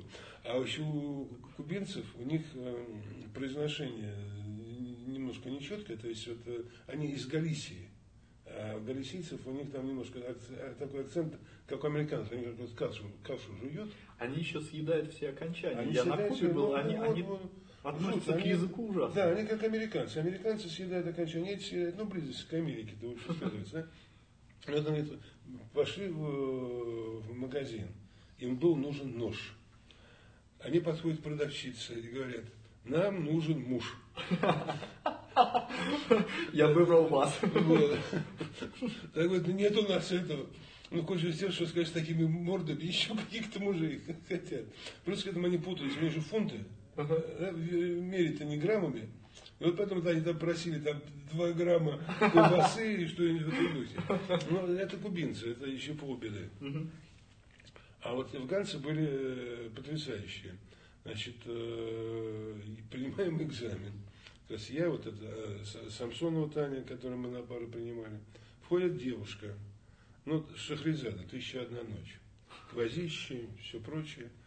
А, у нее в руках книжечка а, в бумажном переплете и такое чернильное пятно на ней.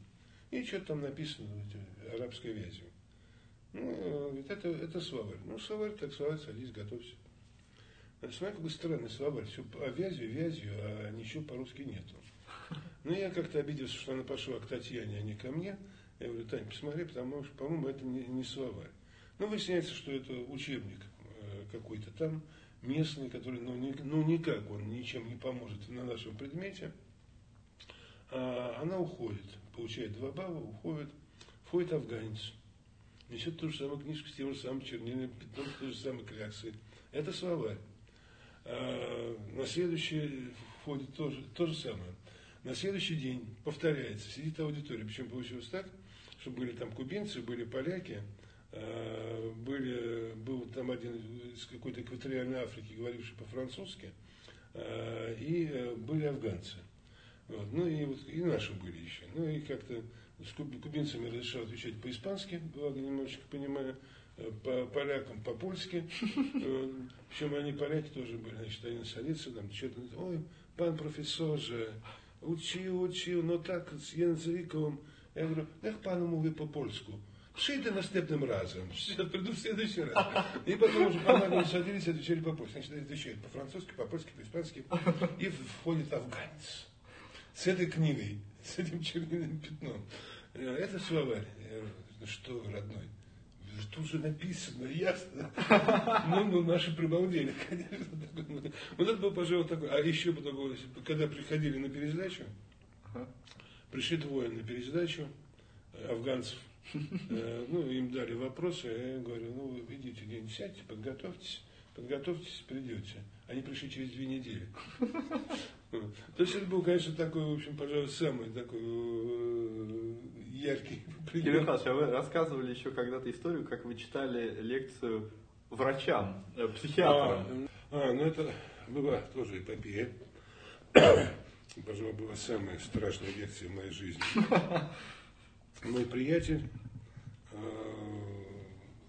врач-психиатр, работавший в институте психиатрии, она размещался, институт размещался в Кащенко, хорошее место. Намоленное. Намоленное. Э, попросил, он, он был там председатель Совета молодых ученых, ему надо было организовать какую-то лекцию э, по культурной революции в Китае. Вот. Ну, в принципе, я, поскольку имел доступ к ТАССовским материалам, то, в общем, я так, этой вещью интересовался. А, вот. Э, ну и, в общем, я согласился. А возглавлял э, в ту пору Институт психиатрии академик Снежевский. Э, фигура очень сложная, Э, через него проходили все наши диссиденты. Во время войны он был главным э, психиатром вооруженных сил. Ну, честь его надо сказать, что он многих спас, поставив им диагноз тем самым, э, спася от расстрела там, за трусость, за панику. Он автор замечательного изобретения, которое называется вялотекущая шизофрения. Суть его в том, что если человек Э, у него какой-то диссонанс с реальностью, он не воспринимает реальность как должное, то это признак вялотекущей шизофрении. То есть, если я не люблю советскую власть, если я не люблю э, компартию, то значит это вялотекущая шизофрения. Очевидно. Вот. Э, и вот туда меня пригласили прочесть лекцию. За мной присылали машину директора. То есть, вот тогда вам стало страшно, да? Нет, еще поначалу очень когда мы въехали в ворота, стало немножко страшнее. Вот, а перед началом э, меня проводили в кабинет директора, мы там с ним выпили э, чайку чуть-чуть, так, ну, ну, ну, такая протокольная беседа, буквально там где-то 5-10 минут. А потом меня вводят в зал, в Кащенко, окна зарешоченные, э, ручки, как известно, у каждого своя ручка, так вот не, за, не выйдешь. Вот, и в зале сидит там, не знаю, человек 50, наверное, в белых халатах, э, с такими, в общем, э, лицами, свойственными психиатрам, ничего, не волнуйтесь, мы это вылечим. Да. Вот так смотрит как-то оценивающе, сострадательно. Э, и когда я начал читать лекцию, она была не очень длинная, но тем не менее, я вообще вот так имею в виду подсознание, в какую дверь меня поведут обратно, туда или туда. Ну, в общем, все кончилось благополучно если они что-то и заподозрили, а может быть даже выявили, они не, не показали виду. Вот, Снежевский еще подарил мне и э, моему приятелю э, литр спирта, uh-huh. что было очень кстати, чтобы снять напряжение. Вот. это был действительно опыт, потому что мне довелось пообщаться со Снежевским. Вообще, вот, честно говоря, как-то вот, э, я так пытался вспомнить, с кем я ручкался из таких вот именитых людей. Николай Рыжков, uh-huh. Михаил Горбачев, э, Анастас Микоян, э, ну, Матвиенко несколько раз э, в бытности еще вице-премьером. То есть, в общем, даже могу составить такой поминальник из больших персон, с которыми довелось быть. А с Горбачевым я даже сфотографировал. Это вот в, в архиве, да? Это в архиве, да. Это была там открыта выставка, посвященная э, расстрелу антифашистского комитета еврейского. А, и это был первый визит бывшего генерального секретаря бывший центральный партийный архив. Вот. Он был там, значит, и, и есть фотографии, так что когда буду писать мемуары, угу. вот, тогда обнародую эту фотографию. Прекрасно. Кирилл Михайлович, а расскажите уже об архиве. Вот вы э, туда пришли в 90... То есть в 92 году вы его возглавили. А когда вы туда пришли? Я пришел туда в 92 году. Угу. Пришел я э, в феврале. Э, ну, там получилась история была такова, что э, мой хороший знакомый по институту ну, работу, правда, в отделении истории, но поскольку на том же, вот, в этом в бывшем э, Виварии э, находился отделение истории и наш институт, мы с ним как-то э, общались, ну, были ну, в хороших отношениях. А, и он стал первым директором архива после того, как он был национализирован. Козов Владимир Петрович, сейчас он член-корреспондент и так далее. А, вот. И он меня приглашал к себе на работу. Но поскольку я был заведующим отделом в Институте всеобщей истории, а не всякая богадельня так хороша, как Институт всеобщей истории, потому что там был ну, принцип Телемского аббатства. Поступай по своей воле. То есть, э, если ты должен в конце года представить там книгу, статью, там что-то, сказать, что тебе положено по плану, где ты это делаешь, как ты это делаешь, никого не волнует. Хочешь сидеть, э, сделать за деньги, потом целый год гулять. Хочешь гуляй весь год, в конце садись и делай. Хочешь ночью, хочешь на даче, хочешь где хочешь. Два присутственных дня в неделю. Потрясающе. Прекрасно. Летом вообще ни одного. Прекрасно. Да? Ну, единственное, зарплат там приезжали. Да? То есть замечательно. А там аспирантов никаких не было, да? То есть преподаватели... Были. Были, были аспиранты, но преподаватели да, деятельности. Да, значит, причем э, аспирантура, ну, может быть, конечно, не скромно, аспирантура была, это был штучный товар. Угу. Когда я поступал в аспирантуру, э, у меня на курсе было два человека. Я и еще одна э, дама, которая занималась э, новыми левыми в Германии. Было еще двое или трое целевиков. Все. Ага. То есть там, вот понимаете, вот в, в нашем, в нашем, на нашем факультете и вообще в МГУ немножко другое. То есть ты начинаешь с ними работать как со студентами, они постепенно перерастают в, в аспирантов, да, а, и вот какое-то отношение, ну, немножко такое шкалерское относ, э, остается, да, и в отношении, да, в отношении к ним, и в отношении их. Ну, правда, потом некоторые дорастают до доцентов и становятся уже коллегами на равных, да, но это требует какого-то времени. То есть какое-то вот это есть. А там нет, то есть вот, в этом была прелесть. Ты приходишь, ты э, коллега, угу. никого не колышешь, что ты аспирант и не аспирант. Да, там есть какие-то аспирантские дела, которые нужно делать, но в принципе ты коллега на равных. Ну еще, наверное, не все аспиранты были только что окончившие, были уже повзрослее люди или нет? Ну, целевики в основном. Целевики, целевики да. Целевики были, ну, некоторые были повзрослее, некоторые были тоже только-только э, оперившиеся. У меня там приятель один, сейчас он профессор Одесского университета, э, он э, занимался первобытной историей и археологией. Вот. Ну, а тут когда-то в свое время Одесский запросил целевку, целевой аспирантуру. Вот, а никого не нашлось, его отправили на средние века. Учить, заниматься средними веками. Ну, правда, да. после этого он еще пере, пере, пришел, пришлось ему переквалифицироваться на историю Украины, это уже потом, после распада. То есть там была другая система, и отношения были другие. То есть э, нету старших, младших, то есть все коллеги, все одинаково работают. Ну да, там, конечно, какие-то возрастные Э, нюансы поведения, они существуют. Вот, э, поэтому там было как-то, не знаю, ну, по-другому. По угу. Не знаю, лучше, хуже. Но это. Но готовили, говорю, готовили что, что, что, что, штучный товар. Потому что действительно, э, вот даже я вам сказал про экзамены, это другая совершенно система. Ну да, разумеется, такой тип экзамена да. это подтверждение того, что человек напишет хорошую диссертацию, да, тоже подтверждение да, его, да, в общем, да. компетентности. Да, ну вот э, ваш приход в Рогоспи. Да. да. Значит, ну вот меня э, мой этот приятель э, уговаривал. Сначала мне причал должностью заведующего отделом публикации и внешних сношений. Ну, я сказал, что я и так заведующий да. отдел, мне Вообще так интересно. Угу. Вот, ну, а потом э, где-то вот в феврале позвонил, говорит, приходи, вот, ну, нужно переговорить. Ну, я был как-то очень жалостлив в тот день, не знаю почему. Вот. Ну и он меня уговорил прийти к нему замдиректора. Хотя бы на время, ну поскольку там был такой период, когда я занимался подго- проблемами подготовки персонала для малых предприятий и даже участвовал как эксперт в каких-то ЕСовских э, вещах. Вот, и немножко был связан с, с издательским делом, ну, по крайней мере, разбирался в авторских правах и прочие-прочие вещи. вещи. Вот, помоги мне просто вот наладить вот, внешние связи, благо языки там и так далее. Вот. Но я согласился и пошел к нему на, по уставке заместителем директора. Причем я, конечно, спросил э, дозволения у Чубарьяна Александра Ивановича, директора Института всеобщей истории, которым я, в общем-то, тоже очень многим обязан.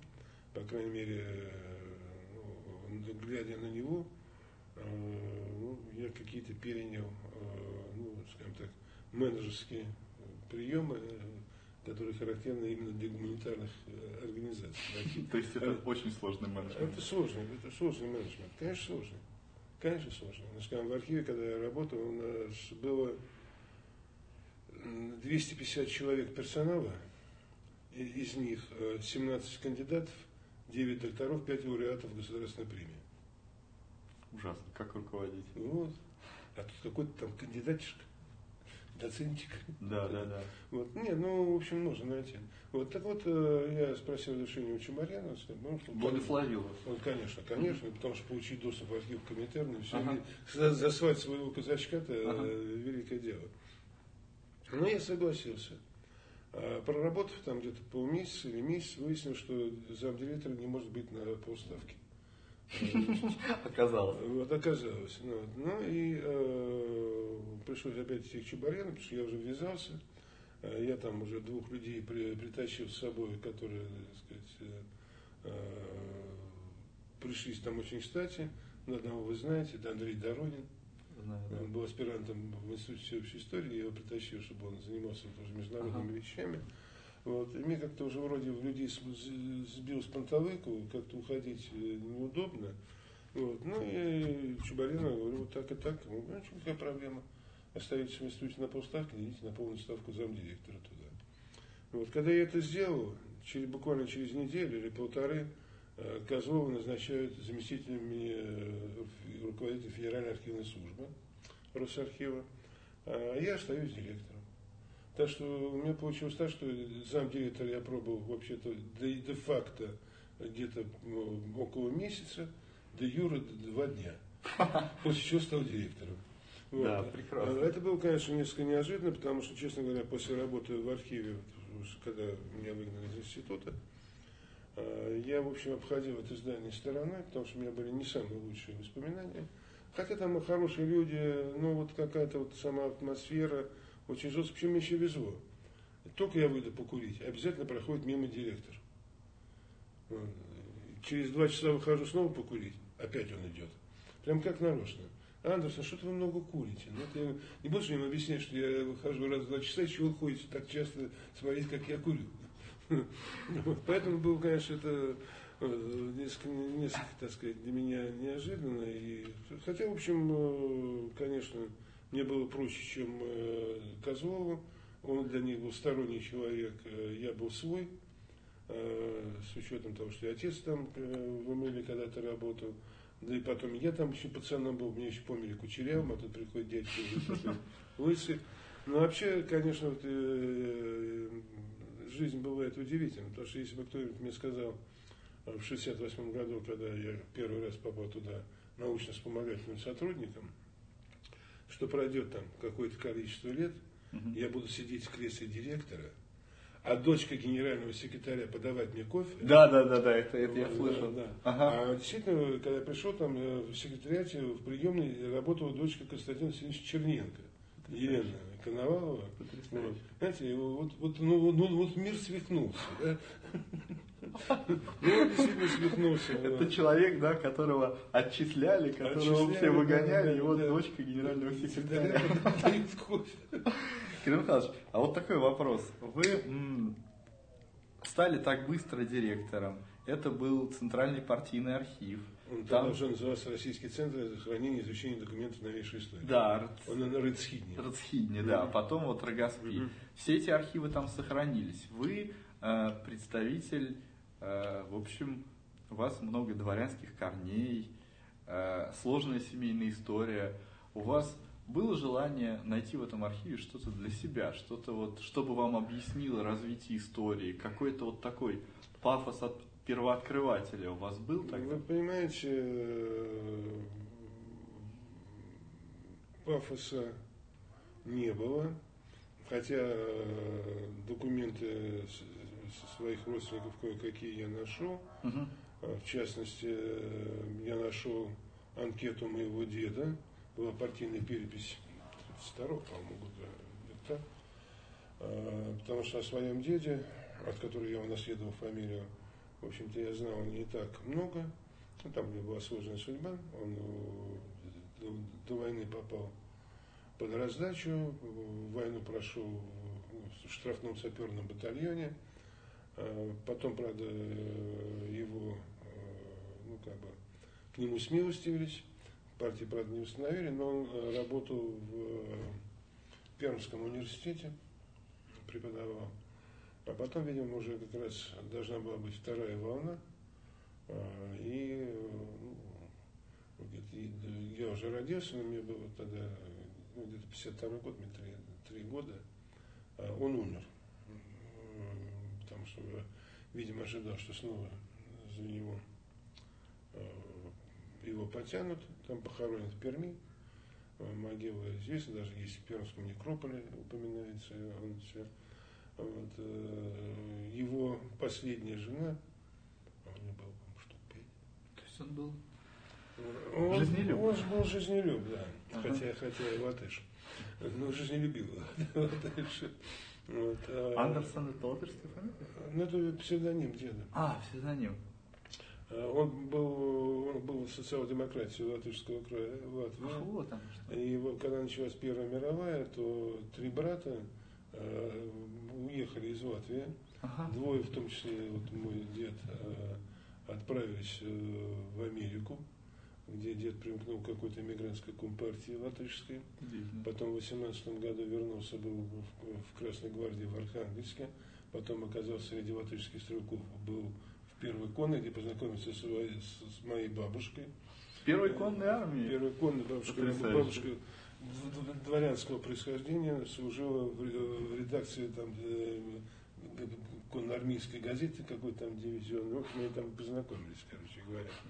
Вот. С Бабелем были знакомы. Да. Ну, вот, а потом дед, дед был первым, он первым получил, он и Ничкин, они получили первыми э, дед кандидата, а она доктора потом, правда, стал доктором э, наук исторических, естественно. Э, вот, э, он был, работал заместителем директора Института Красной профессуры. Потом, когда пошли на, на латышей гонения, там Кнорин э, был арестован, ну, заодно его тоже арестовали, правда, его осудили в результате, он попал просто под хорошие руки. Был э, мой капитан э, госбезопасности, или прокурор, прокурорский, который вытащил очень много э, комментариев. Ну и вот к нему же попал мой дед, и в результате его освободили 22 июня 1941 года, осудив на срок предварительного заключения. Ну и дальше там уже история другая. Так вот, э, последняя жена деда, она, по-моему, еще, ну, в прошлом году она еще была жива. Вот, она была чуть-чуть моложе его, по-моему, лет на 23. Но вы нашли какие-то документы? Я нашел ним, документы, да? я нашел документы. То есть вы разобрались в истории?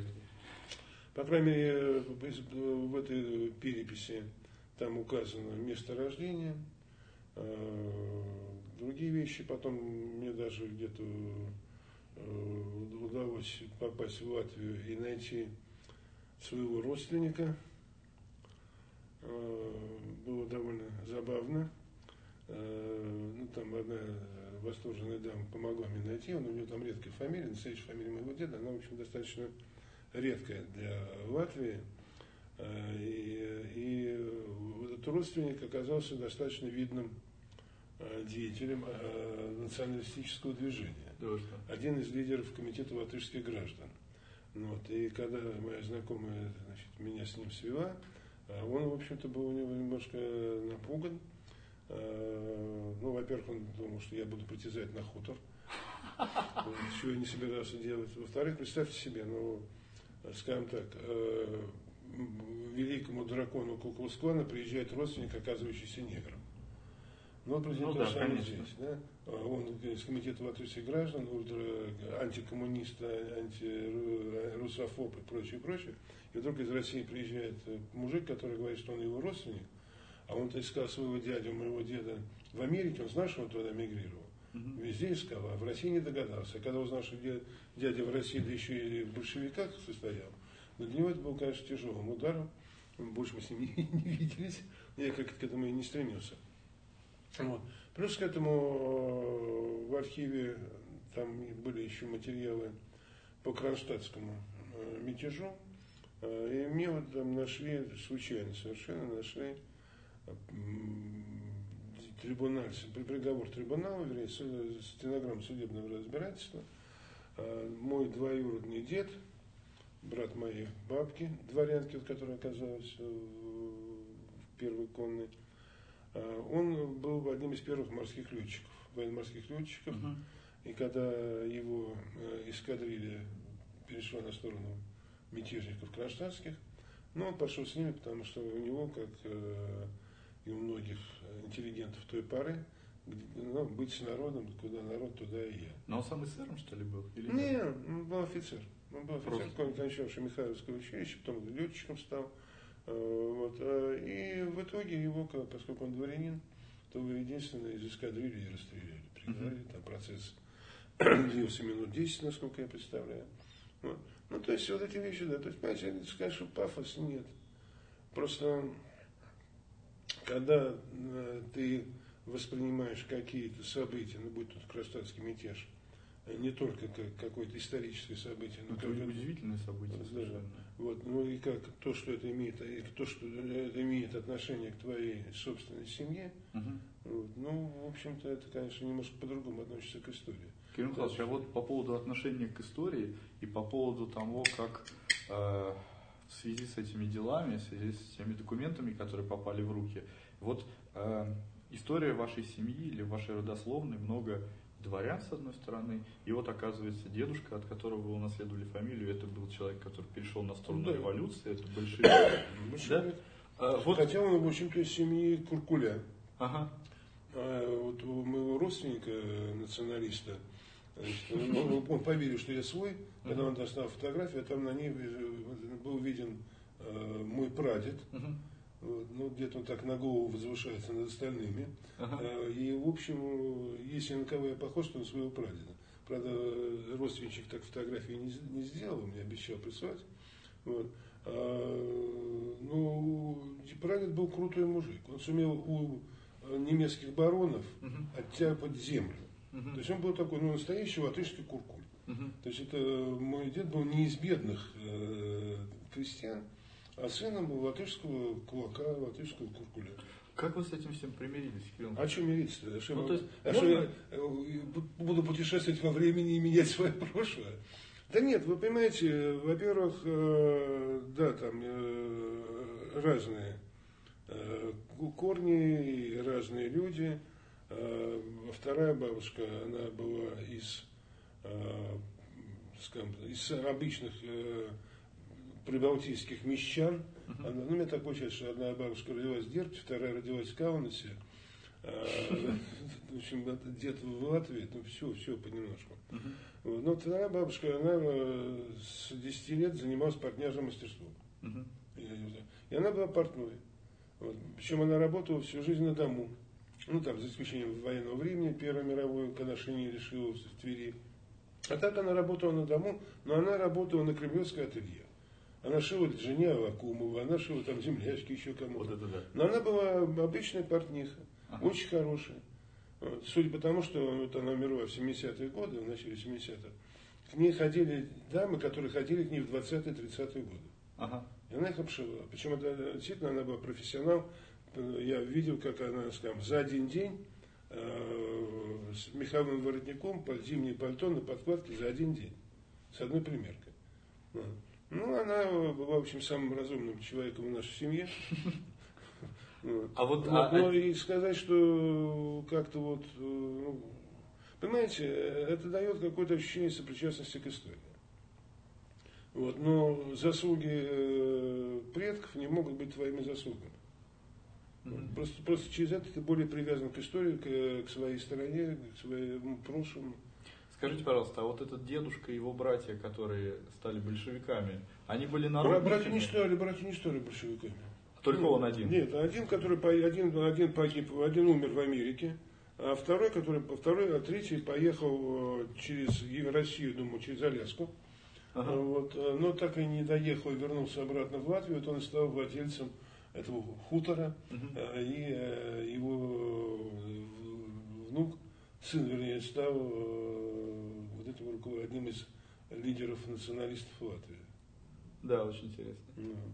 А так, ну, у меня, скажем, понимаете, у меня один из прадедов, он э, служил в военной миссии российского посольства в период Первой мировой войны, занимался поставками оружия в Россию, по, будучи по должности акцизным чиновником э, в обмен на спирт. Вот, а, на него есть очень хорошая, так сказать, ссылка э, в воспоминания 50 лет старые Игнатьева. Это был глава военной миссии. А, Игнатьев. Да. Он там поминается, вот мой, мой прадед. А он э, после революции так и остался там. Он умер во Франции, похоронен в Ницце.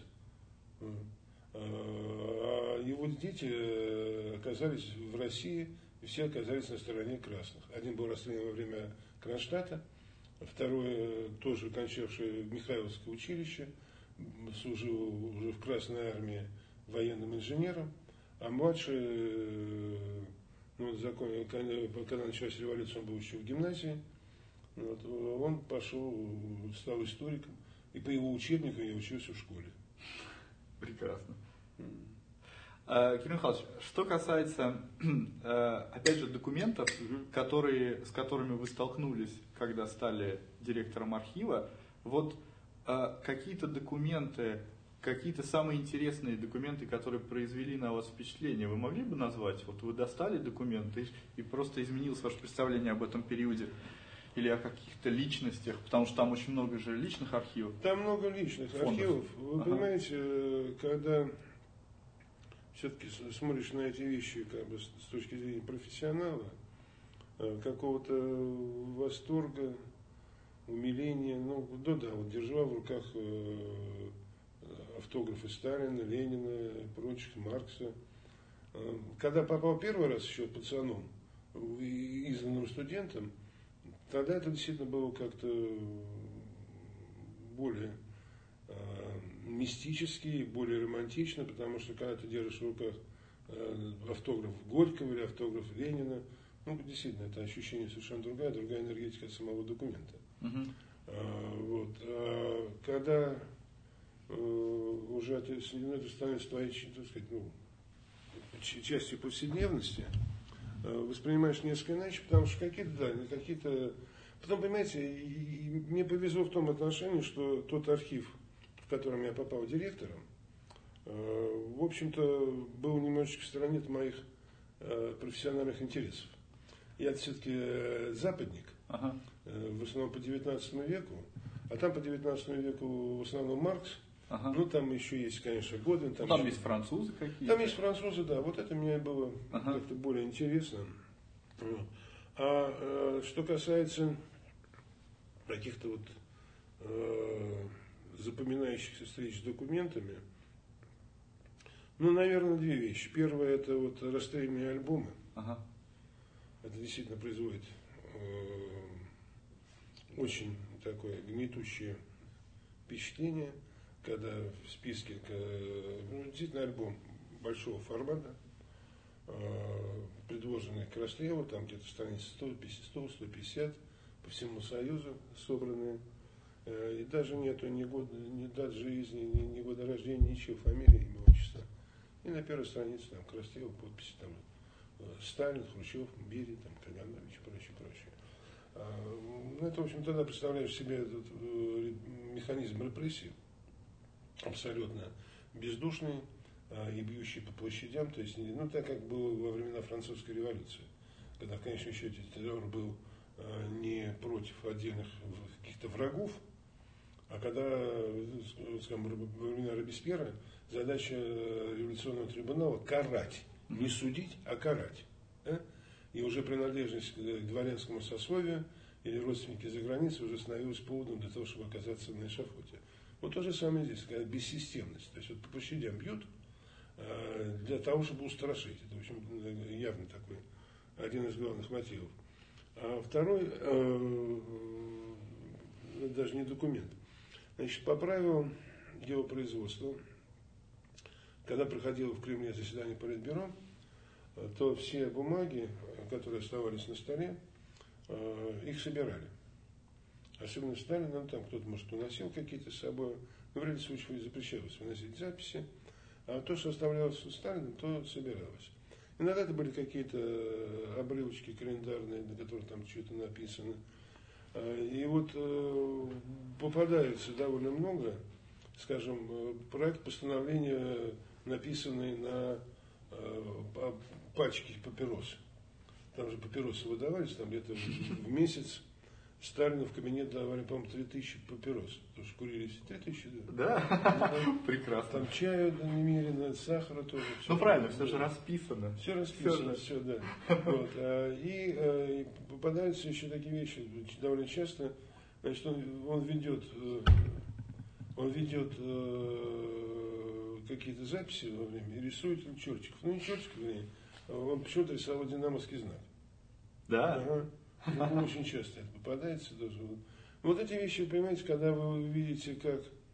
Э, ну, а вот, кстати, еще тоже, это вот, конечно, карикатура э, членов Политбюро друг на друга. Это тоже было, да, да, открытие. В Рогоспе это, вот. конечно, и вот когда, когда ты видишь эти записчики, которых там ну, иногда не поймешь даже смысла какие-то, ну, он делал для себя пометки, ну и делал, да, как вы рисуете там на заседании что-то такое, да, то же самое.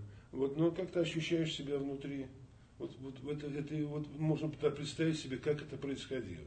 Да, да динамовский знак это динамовский интересно. Знак, а, это же... а кто-то сидит рисует э, шаржи ага. друг на друга. Это же когда человек сидит и рисует, он же не задумывается. Здесь он рисует то, что первое приходит. Вот. А в принципе, ну, в принципе, конечно, мне пришлось так или иначе столкнуться э, со, со сталинской эпохой, поскольку 16 лет работать в архиве, э, где комментарий Сталин представляет как бы наибольший интерес для людей. Э, в общем-то, никуда ты не денешься, было много проектов, потому что за 16 лет э, архив издал около 200 изданий. Угу. Выпустил 200 изданий. Это довольно много. Даже для исследовательского института, не говоря уже об архиве, э, это много. И поэтому, конечно, соприкасаешься, но опять-таки мне это пошло, я думаю, на пользу, поскольку мне пришлось заниматься еще сталинской эпохой, я не стал специалистом, я не пишу каких-то вещей, хотя вот на нашей конференции... Но вас как большого эксперта приглашают теперь в передаче по поводу Сталина. Ой, вы знаете, тут, э, мне тут вчера позвонили, ага. пригласили на передачу на, на РЕН-ТВ по поводу Северной Кореи. Я, я, я к ней никакого отношения не имею. Может быть, они... Ни одного документа. Я, я, у меня есть подозрение, что они просто перепутали фамилии и решили, что это не Андерсон, а Ким Дерсон. Понятно. Кирилл Михайлович, вот по поводу Э, Сталина и Ленина хотел задать вам вопрос, который представляется мне очень интересным и каким-то принципиально важным для нашего времени. Вот э, вам не кажется, что сейчас эти два человека, их жизнь, их биография, истории, все связаны с ними, они э, настолько мифологизированы, то есть мифы напластование мифов вокруг этих людей такое плотное, что практически ни одного нельзя слова сказать о них, что было бы правдой. Практически все, что о них сказано, везде, в любом этом мифическом э, пласте, является так или иначе ложью. Вам приходилось работать... Не а, эти мифы и ложь, это все-таки не Ну да, да, прошу прощения, мифом, конечно. Вымысел. Вымысел. Вам приходилось работать с документом, документы для историка считается как бы про истину в последней инстанции. Вот в связи с этим два вопроса. А, как вам кажется, вообще, как соотносятся эти два образа, с одной стороны, а, мифологический Ленин, мифологический Сталин и а, те образы, которые вырисовываются по их документам? Это первый вопрос. А второй, можно ли вообще сейчас написать какую-то практи... Объективную, правдивую биографию того и другого, или нам нужно подождать, когда пройдет какой-то неопределенный срок. Есть, потому еще, что сейчас есть еще один вариант. Ага. Пригласить варягов. Вы знаете, из того, что писали о Ленине э, и Сталине за последние вот годы, ну, особенно по Ленину, скажем, один из самых объективных исследователей ленинского периода, правда, он больше специалист по Бухарину, нежели по Ленину, по Ленину тоже писал, это Стив Коэн. Вот. Тоже, тоже, точно так же, как, э, скажем, биография Сталина написана Такером, она более объективная, чем... Э, Но она это, более объективная, она, она тоже представляет какой-то... Она, нет, ну, естественно, какая-то точка зрения есть, собственное видение есть. А, ну, нельзя требовать от историка, чтобы он не скрывал свое собственное видение, свой почерк. Да? А другое дело, что я своим коллегам западным тоже иногда объясняю, ну, как у вас интересно, как у вас тут много чего там происходит. Действительно, в общем-то, чертовщина-то происходило. Э, так вот, э, я вам говорю, что одно дело, когда вы видите пожар, находясь в горящем доме, другое, когда вы смотрите со стороны.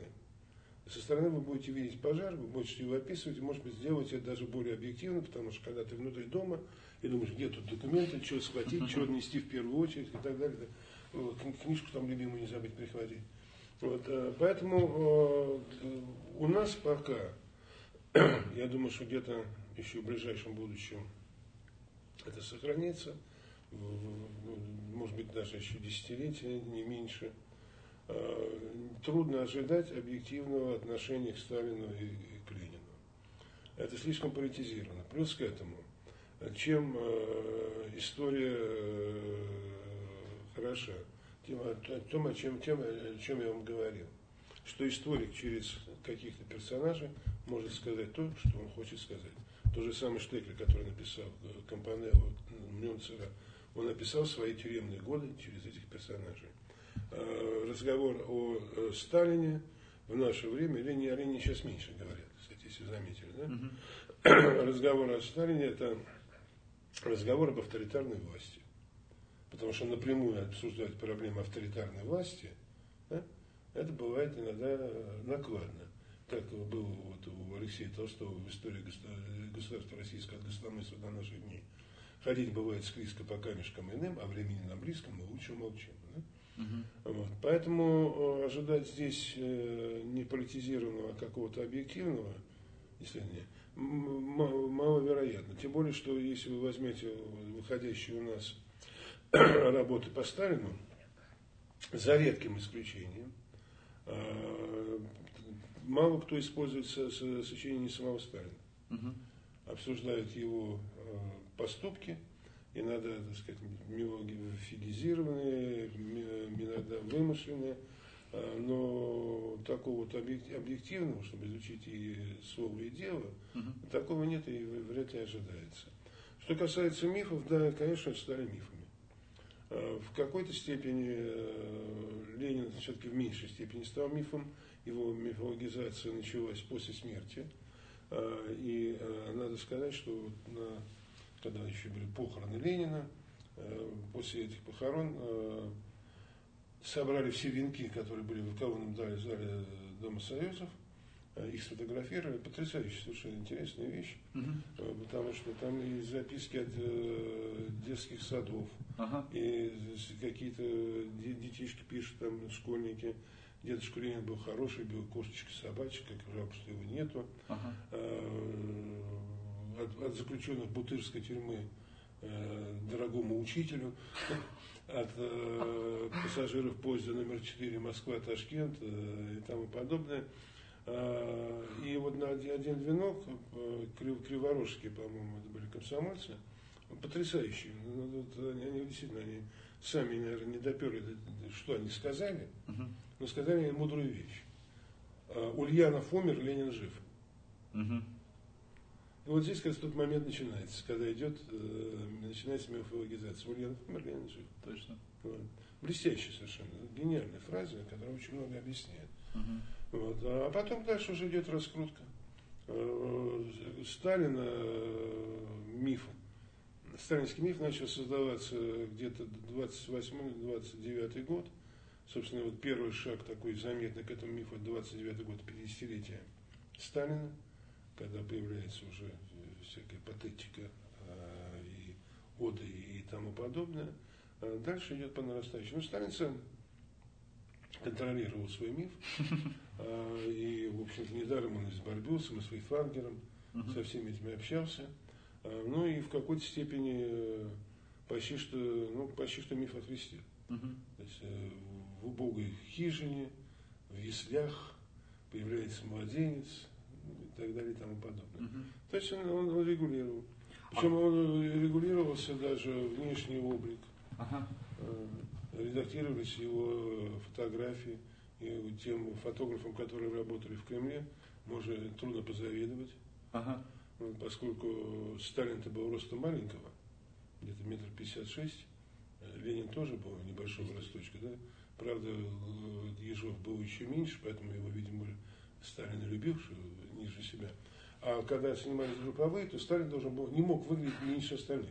Конечно. И вот найти ракурс, чтобы Сталин был вровень с, с высокорослыми, ну это, в общем, было, конечно, искусство. Фотошопа не было. А, ну, фотошопа не было. Да, да. приходилось. Вот, а, избегали снимков сзади, потому что у Сталина была проплешина э, довольно приличная. Да? да. Но ни, ни на одной фотографии это не увидите, за исключением тех, которые, ну, черно, черновых фотографий, ага. которые э, остались в архиве. Угу. Кирилл Михайлович, а как, кстати, как вы относитесь вот к этим э, удивительным текстам, которые написали европейские интеллектуалы по поводу Сталина, Роман Ролан, Барбюс, да, Андрей Жид и так далее? Как, э, как, как э, с точки зрения, может быть, архива, с точки зрения каких-то подтверждений, которые вы находили, как к этому относиться? Значит, э, ну, Барбюс э, отчасти выполнял заказ. Угу. В общем-то, Барбюс и отчасти Раван, они во многом жили за счет тех гонораров, которые получали здесь. Получали они совсем немало. Фейтвангер, в общем-то, ну, я думаю, что поскольку Сталин еще не был антисемитом, по крайней мере, явным антисемитом, и такого антиеврейского, а в его действии было мало, то Фейхтвангер создавал нечто, чтобы оттенить гадость Гитлера. Uh-huh. Вот. А плюс к этому Сталин умел производить впечатление, а, обладал своеобразным чувством юмора. Uh-huh. И, ну, в общем, он был редактором, конечно. Хотя, когда писали Барбюс, Раван, Фейтвангер, их никто здесь не редактировал, но они уже сами, просто сказать, внутренняя редактура. Никто не говорил, что писать, как писать. Сталина доносили, когда они приезжали, значит, он там давал соответствующие указания. Но какого-то давления, принуждения или какого-то сказать, что напишите то-то, то-то, этого не было. Сталин э, очень редактировал э, исторические вещи. Uh-huh. Вот, э, не знаю, получится или нет, э, одна дама из наших студентов сейчас пишет э, исследование по исторической политике. Это то, что сейчас называется гешихтсполитик, uh-huh. э, история как часть политики, идеологической. Вот с, историей, с историком Сталина работал основательная. И История ВКББ вы имеете в виду, да? Нет, не только. Он, у него была великолепная переписка с Старли. Uh-huh. Он касался вообще тех сюжетов, даже наполеонских войн, там, Священного Союза. Нет, у него очень много. Вот вышел такой Зеленов есть э, в Нижнем Новгороде, он выпустил две, два тома. Переписка Сталина с историками и Ага. uh заметки по поводу истории. Нет, по, по Покровски, борьба, с Покровским тоже была. ВКПБ там другое. ВКПБ это потрясающая, конечно, вещь. Мгм. Э, Сначала был выпущен под э, руководством Емельяна Ярославского э, курс истории ВКПБ. Э, Был макет, но Сталину он не понравился. Мгм. Кстати, среди авторов этого макета был мой дед. Это тот, которого учебник вы читали. Нет, тот, которого посадили. А. Латыш. Но он был тогда заместителем директора института красной профессуры, раз Ага. истории. Ясно. Вот, э, даже у меня есть это первоначальный вариант, э, ну, без его, правда, автографа. Ага. Вот, а, и, и Сталин тогда вот начал уже ну, второй вариант, Мгм. а, и потрясающий, потому что а, он редактировал э, краткий курс, ну, по крайней мере, раза три-четыре. Мгм. Некоторые страницы больше. Причем, э, э, скажем, как это идет? Макет. К макету приклеены машинописные кусочки вклеенные. К Кусочкам приписаны, приклеены еще так, знаете, вот как раньше, пока не было компьютеров, так приклеивали, приклеивали, получается, как воронья слободка из бумаги, да? Э, Текст, на котором правка Сталина карандашом или ручкой по- по- поверх этого текста, потом зачеркнуто, потом приклеено, Почему-то он делал все сам. резал, сам, клеил, да? Сам. Он сам резал, сам клеил, сам подклеивал.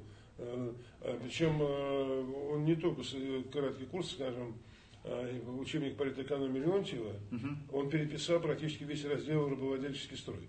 Поверх ну, текста, да, да.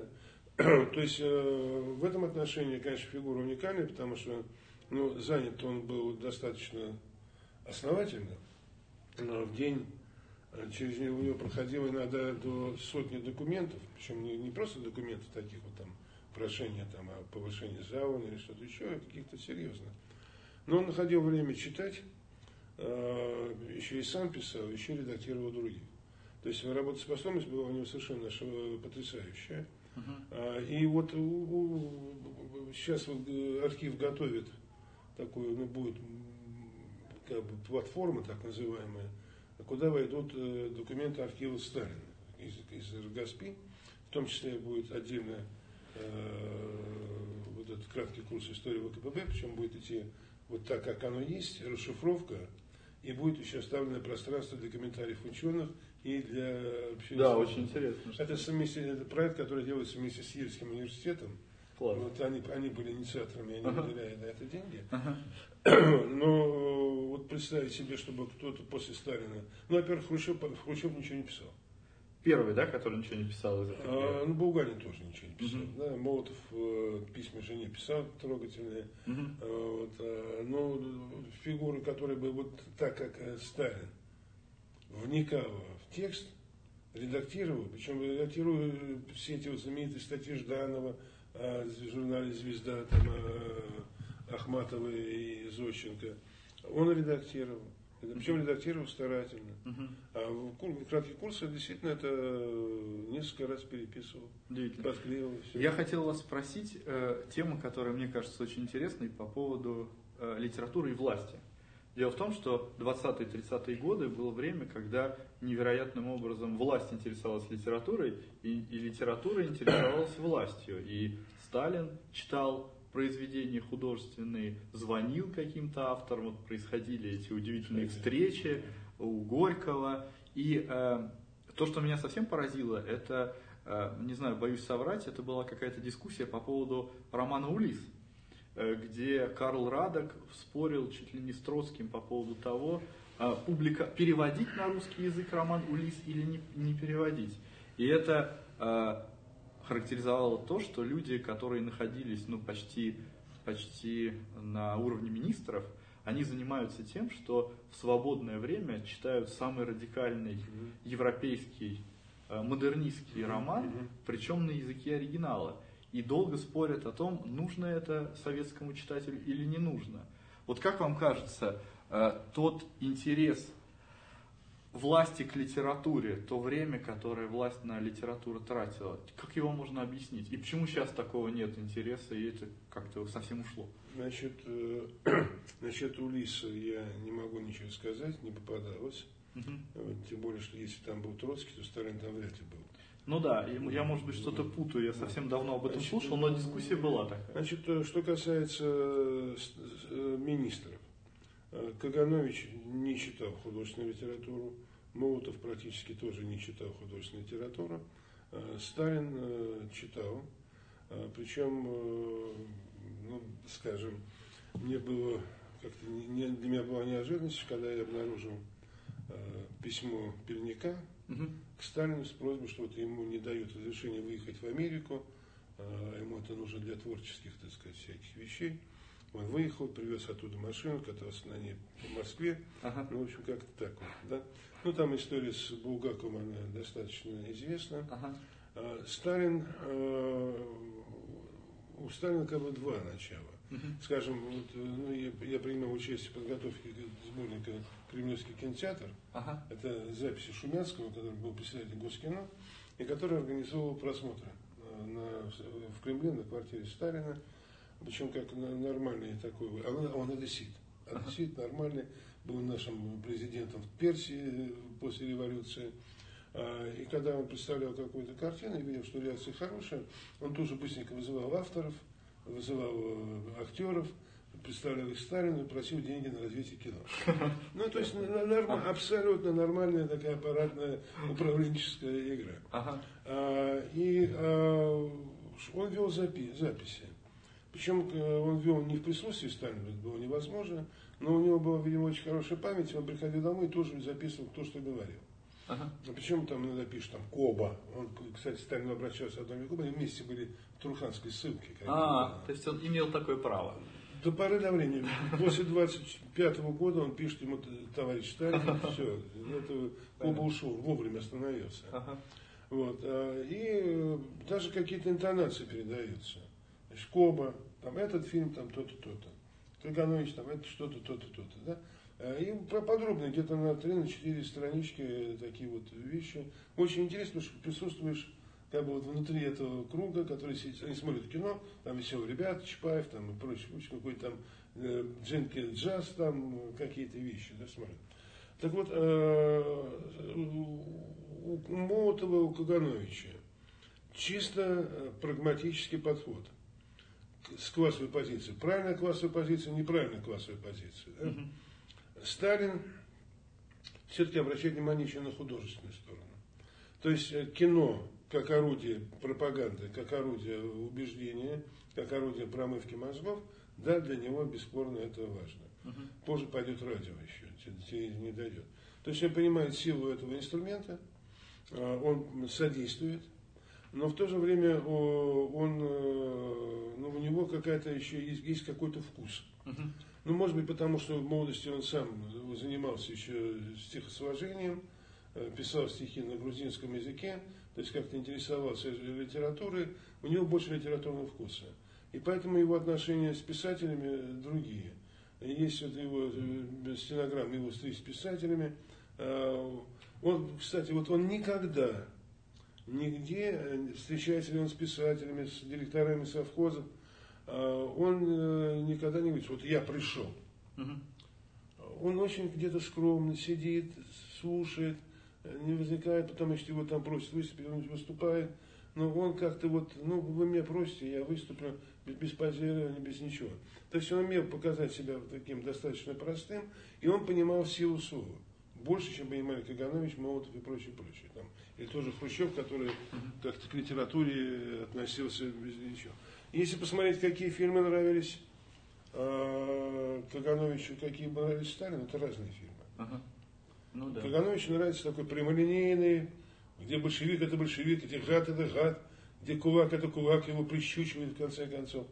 А Сталин э, веселых ребят смотрел даже в незавершенном варианте раз 15, в общей сложности смотрел раз 50, да? Чапаева смотрел. Ну, в общем-то, те фильмы, которые и сейчас ага. э, в ходу. Ну, то есть э, искусство было, конечно, Э, орудием пропаганды. Ага. И есть э, хорошие документальные публикации, которые это подтверждают. Э, плюс к этому, ну это, наверное, свойство творческой интеллигенции. Угу. Если брать, скажем, процент доносов на тысячу, то среди военных не так много, были, но немного. Среди технической интеллигенции тоже очень немного. А вот среди творческой интеллигенции сплошь и рядом. То есть, э, судя по вот архивам, которые есть в Рогоспе и по другим публикациям, конечно, Гадюшник был еще тот. Угу. Вот, э, первый съезд Союза писателей, советского, советских писателей, где-то, я не помню, там где-то 400, что ли, делегатов было. А это какой год примерно? Ну, это 32-й, по-моему, 33-й, вот так ага. вот. Да. Ну, еще до, до, до Ежова. Ага. Вот. Точно не помню, боюсь соврать, надо посмотреть.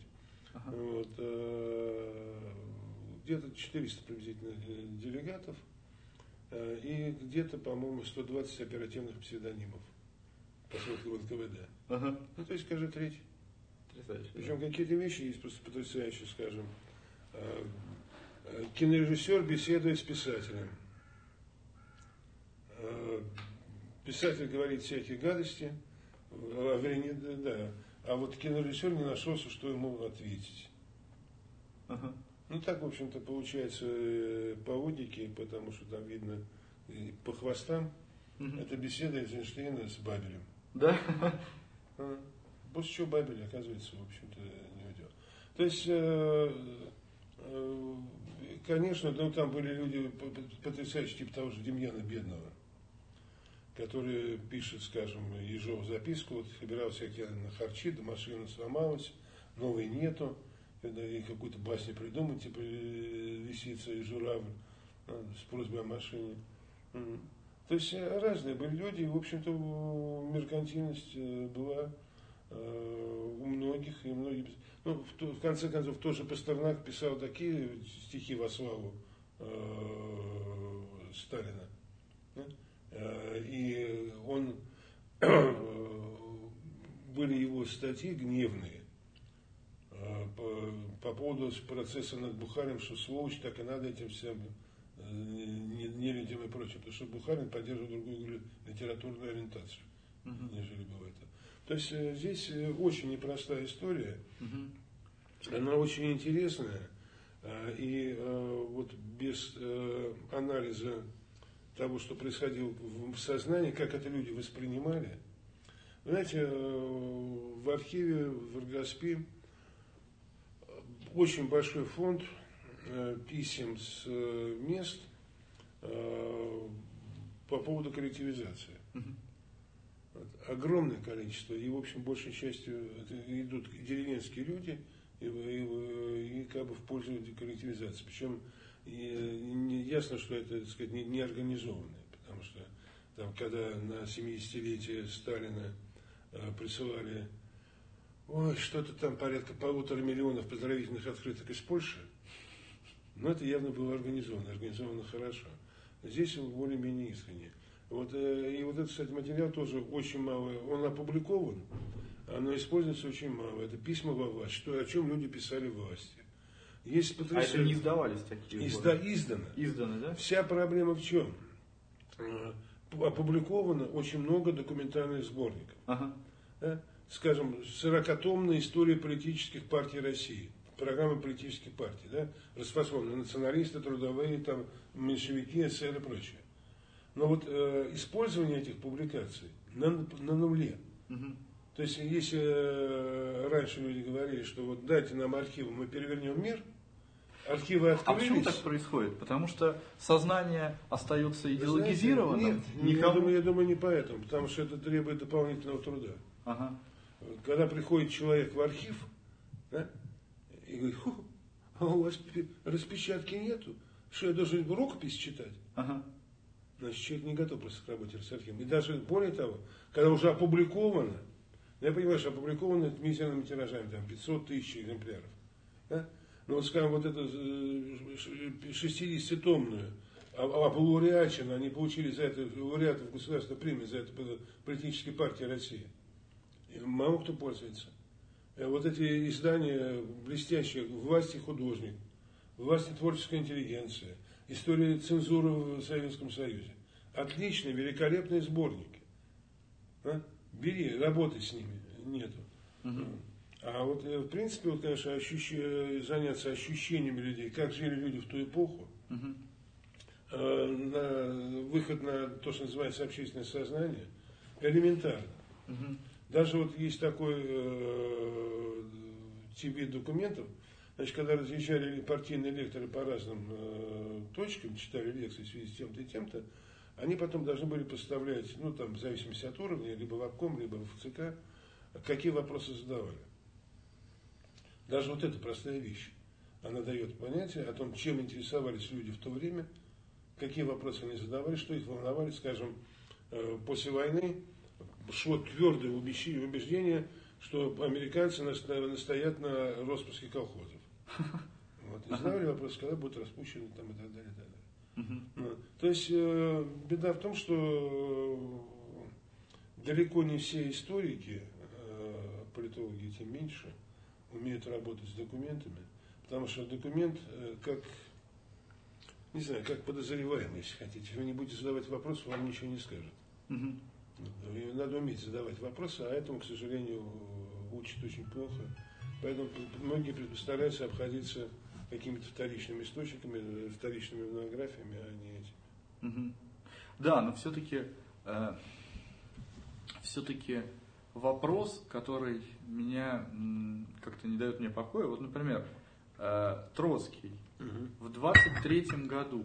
О, кстати, пока не забыл. Ага. Я был знаком с Меркатором. Да? Да. Расскажите. Когда я первый раз попал в Центральный партийный архив, там э, работала группа испанских товарищей, ага. э, которые готовила историю гражданской войны в Испании. Ага. Вот, и кабинет, где я сидел, находился рядом с ними.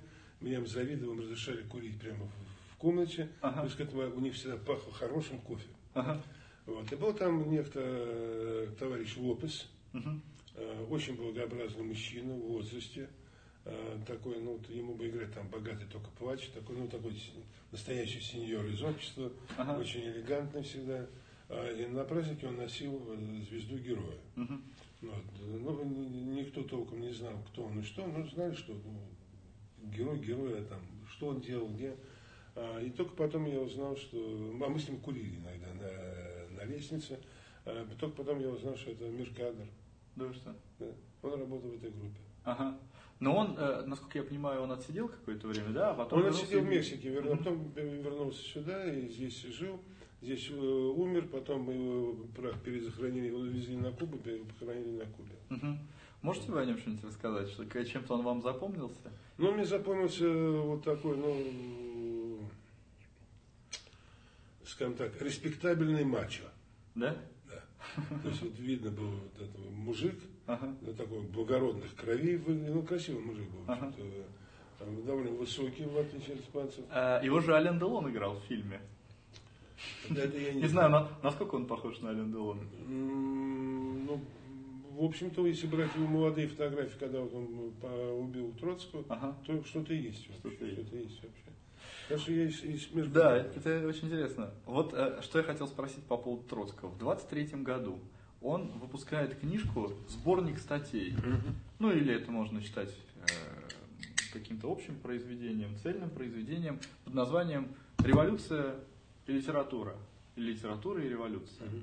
Наверное, он писал эти произведения раньше, но в 23 году, тогда, когда вроде как обывателю кажется, нужно вести войну борьбу за власть, человек выпускает ну, Во-первых, власть уже, власть уже захвачена. Ага. Во-вторых, э, это начинается борьба между пролеткультом угу. и его противниками. Угу. Пролеткульт снесем все до основания, будем строить с нуля. Угу. А все-таки среди большевиков были люди, имевшие, так сказать, классическое образование, классический вкус. Да? Угу скажем, тот же самый э, Луначарский, ага. который был автором нескольких пьес и интересовался не только актрисами, хотя ими тоже, угу. вот, но интересовался литературой. То есть нет, это литература э, как э, поле боя, так же как история как поле боя, да. И, кстати, есть э, хороший э, писатель власть, сборник. Есть книжка Дениса Бабиченко, он работает у нас в архиве. Э, как раз он занимался проблемой от власти писателя, власти художника. Угу. Сейчас опубликованы еще э, материалы идеологических комиссий ЦК, это уже после сталинских, там 60-е, 70-е, тоже сборники документов. Но их мало используют, это угу. та же самая история. Ну, а, а сейчас просто власть не считает литературу я ареной думаю, политической борьбы? Они считают, что никто не читает? Просто. Я думаю, что да. Во-первых, мало читать стали меньше, раз.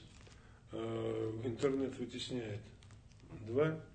В-третьих, э, современной молодежи свойственно клиповое сознание клипового восприятия, поэтому, скажем, дочитать одну книгу от начала до конца удается далеко не всем. То есть изменилась как бы психология, изменилось восприятие. Э, и, скажем, вот мою молодость Э, ну, поэтические вечера uh-huh. и вечера по поэзии не только там в политешке, uh-huh. они, в общем-то, привлекали внимание, как-то знали больше поэтов и поэзии. Сейчас же этого практически. Они возобновили чтение поэтических, ну, я не знаю, да, да, но там я думаю, что средний возраст где-то 50 и старше. Поэтов вы имеете Нет, зрителей. Нет, зрители бывают и молодые. Я там был. Да. В общем, в общем, не знаю, насколько это э, возрождение классики, но что-то они пытаются сделать именно такое. А, а может быть, может быть, э, тогда политики и вот эти представители первого поколения большевиков, революционеры, они относились к литературе. То есть у них было тоже, ну не знаю, утопическое мышление. И литература им была близка, потому что они воспринимали мир как, как утопию, которую можно воплотить. А сейчас слишком вытеснила все политическая практика. Вы знаете, ну, там тоже были разные. Скажем, э, Чечерин, Луначарский, Бонч-Бруевич. Да, это люди, которые, в общем-то, тяготели к литературе. Угу. А сам пробовался, да? Калантай, который тоже, в общем-то, сама пробовалась как э, писательница. А были люди, которым это было, ну, в общем-то, не очень важно. Э, тот же Владимир Ильич, он, кстати, его художественные вкусы э, оставляли желать лучшего. И для него, по-моему, лучший писатель это Короленко, угу. потому что он дает статистику деревенских будней. Футуризм это вообще отдельная история, да? Когда вот был вот план монументальной пропаганды, когда Москву пытались сделать наподобие города э, Солнца, да, угу. большой наглядной агиткой, а, он был очень рассержен некоторыми э, скульптурами, писал, там, призвал Луначарского сечь за футуризм и тому подобное. Он был чужд этому. То есть э, здесь, ну, так же, как, в принципе, Николай II, угу. тоже, литературой мало интересовался. А, то есть здесь еще как-то трудно составить какой-то групповой портрет. То, что литература – это орудие формирования нового человека, это орудие воспитания того гражданина, который нужен государству, да. Вот, а поскольку в 20-е годы слово, печатное слово было единственным инструментом, ну, я не беру плакаты, плакаты тоже, но это тоже было, было печатное слово, да, вот, то, скажем, уже по, по, по мере того, как развивается кино, меняется отношение к литературе, по мере, по, по мере появления радио дальше, телевидение тоже, интернет это вообще а, переворот. Угу. Поэтому мир меняется. Мы, воспри... мы, люди воспринимают мир через другие источники, другие органы чувств. Угу. Потому что слово это все-таки смысл, отчасти образ. А сейчас больше воспринимается образ, и если есть какой-то текст, это уже тяготит. Если я не могу вот, с картинки сразу понять, о чем идет речь, я читать не буду. Угу. Отсюда и цена, а, и отсюда и отношение к литературе. Отсюда и отношение вообще к гуманитарщикам. Потому что гуманитарии только одно э, расстройство, да? Денег просят, а потом напишут такое. Они еще, еще задумаются о власти, хорошая, она не хорошая. Ага. А сказано писать, нет, власти вообще не от Бога. Все ясно, ничего там, ничего там мусолит.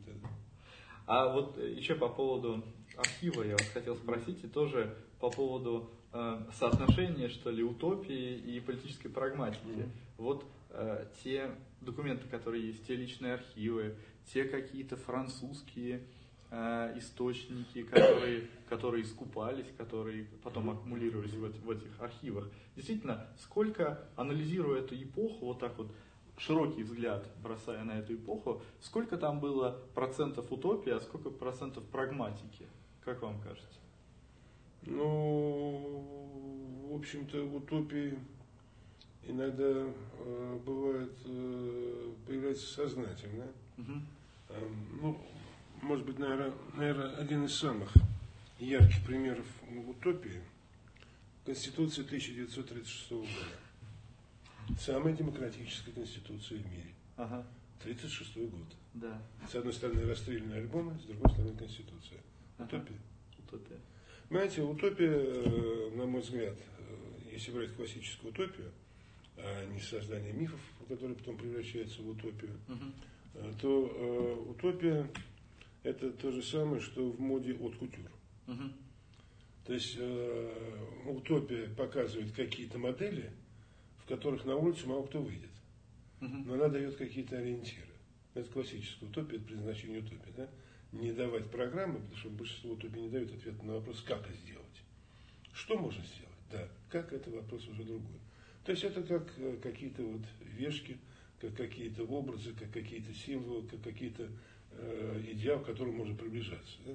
вот, к которым можно подражать. Ну, в упрощенном варианте, потому что платье от Кардена, который показывают на, на неделе моды в Милане, uh-huh. вы вряд ли поедете в московском метро э, или на маршрутке. Да? Uh-huh. Вот. Но тем не менее они нужны. Uh-huh. И в этом смысле э, Конституция 1936 года ничуть не хуже других утопий. Uh-huh. То же самое, как было во Франции. Конституция 1793 года, которая была еще, еще демократичнее, чем Сталинская конституция. Там вообще ни один закон не мог быть принят без одобрения двух третей народных собраний в провинции. Угу. Там ротация еще года. То есть, ну, блестящая конституция. Угу. Это был 93 год, это период якобинского террора. Угу. Но это то, к чему мы стремимся. Ну, почти, почти, почти по Чернобылю. Хотели как лучше. А вот насчет утопического сознания еще вас хотел спросить. Можно ли сказать, что э, русское сознание, оно утопическое в каком-то смысле? Все наши политические учения э, с 10 и 18 век характеризуют утопическое сознание. И, ну, то есть мы стремимся к какому-то высокому этическому идеалу. И советское время стремление к какому-то высокому этическому идеалу. И отошли от этого, от этого этикоцентризма в политике мы только последние 20 лет. Как вам кажется, э, обозначает ли это, что, э, в общем, не так долго политической прагматики существовать на Руси, что скоро какая-то новая утопия к нам придет? Классический пример утопии вот такого типа, да, это Манилов. Ну да. Если считать это выражением русского духа, то тогда никуда никогда от нас не денется. Мы будем думать о том, ах, как славно было бы, да? если бы у нас от Петра Петровича да, к ушам Ивана Ивановича, да, и как хорошо бы мостик проложить здесь, да, такой, чтобы хрустальный, да, чтобы было выходить легче друг другу. Это никуда не денется, это свойство, э, свойство национальной культуры, свойство мышления. А, понимаете, э, скажем, э, в Скандинавии э, в, за 19 век не было не создано, за 18-19 век не было создано ни одной утопии. Угу. Ни одной. А, это свидетельствует о том, что они были очень практичными, очень приземленными. А, им было не до мечтания, они пахали. Угу. Это отчасти протестантской культуры. Это влияние протестантской культуры, потому что православие, равно как и католицизм, Э, внушают веру в чудеса. Угу. Вот. И это ожидание чуда иногда отнимает столько сил, что ни на что другое уже э, не остается. Вот. Поэтому э, для России, да, наверное, это свойственно. Э, плюс к этому э, мечтаю тогда, когда э, мало что можно сделать. И вот тогда э, как это бывает вообще, еще одна тоже, может быть, деталь.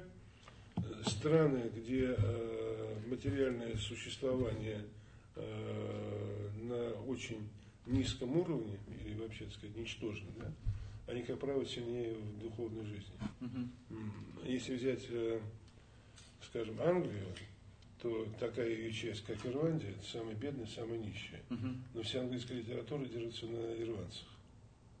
Uh-huh музыка народная тоже на ирландцах держится. Да?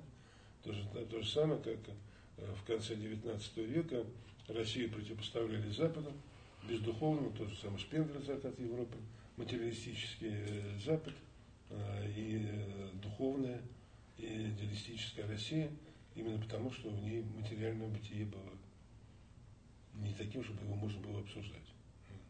То есть у нас это будет. Потому что, несмотря на церетели и прочие достижения искусства, все-таки э, для большинства людей э, мечтание э, и надежда на что-то такое чудотворное остается единственным. Будет что изучать на кафедре истории. Слава тебе, Господи, без работы надежды, без работы не останемся. Спасибо, Кирилл Михайлович. И вам спасибо будет.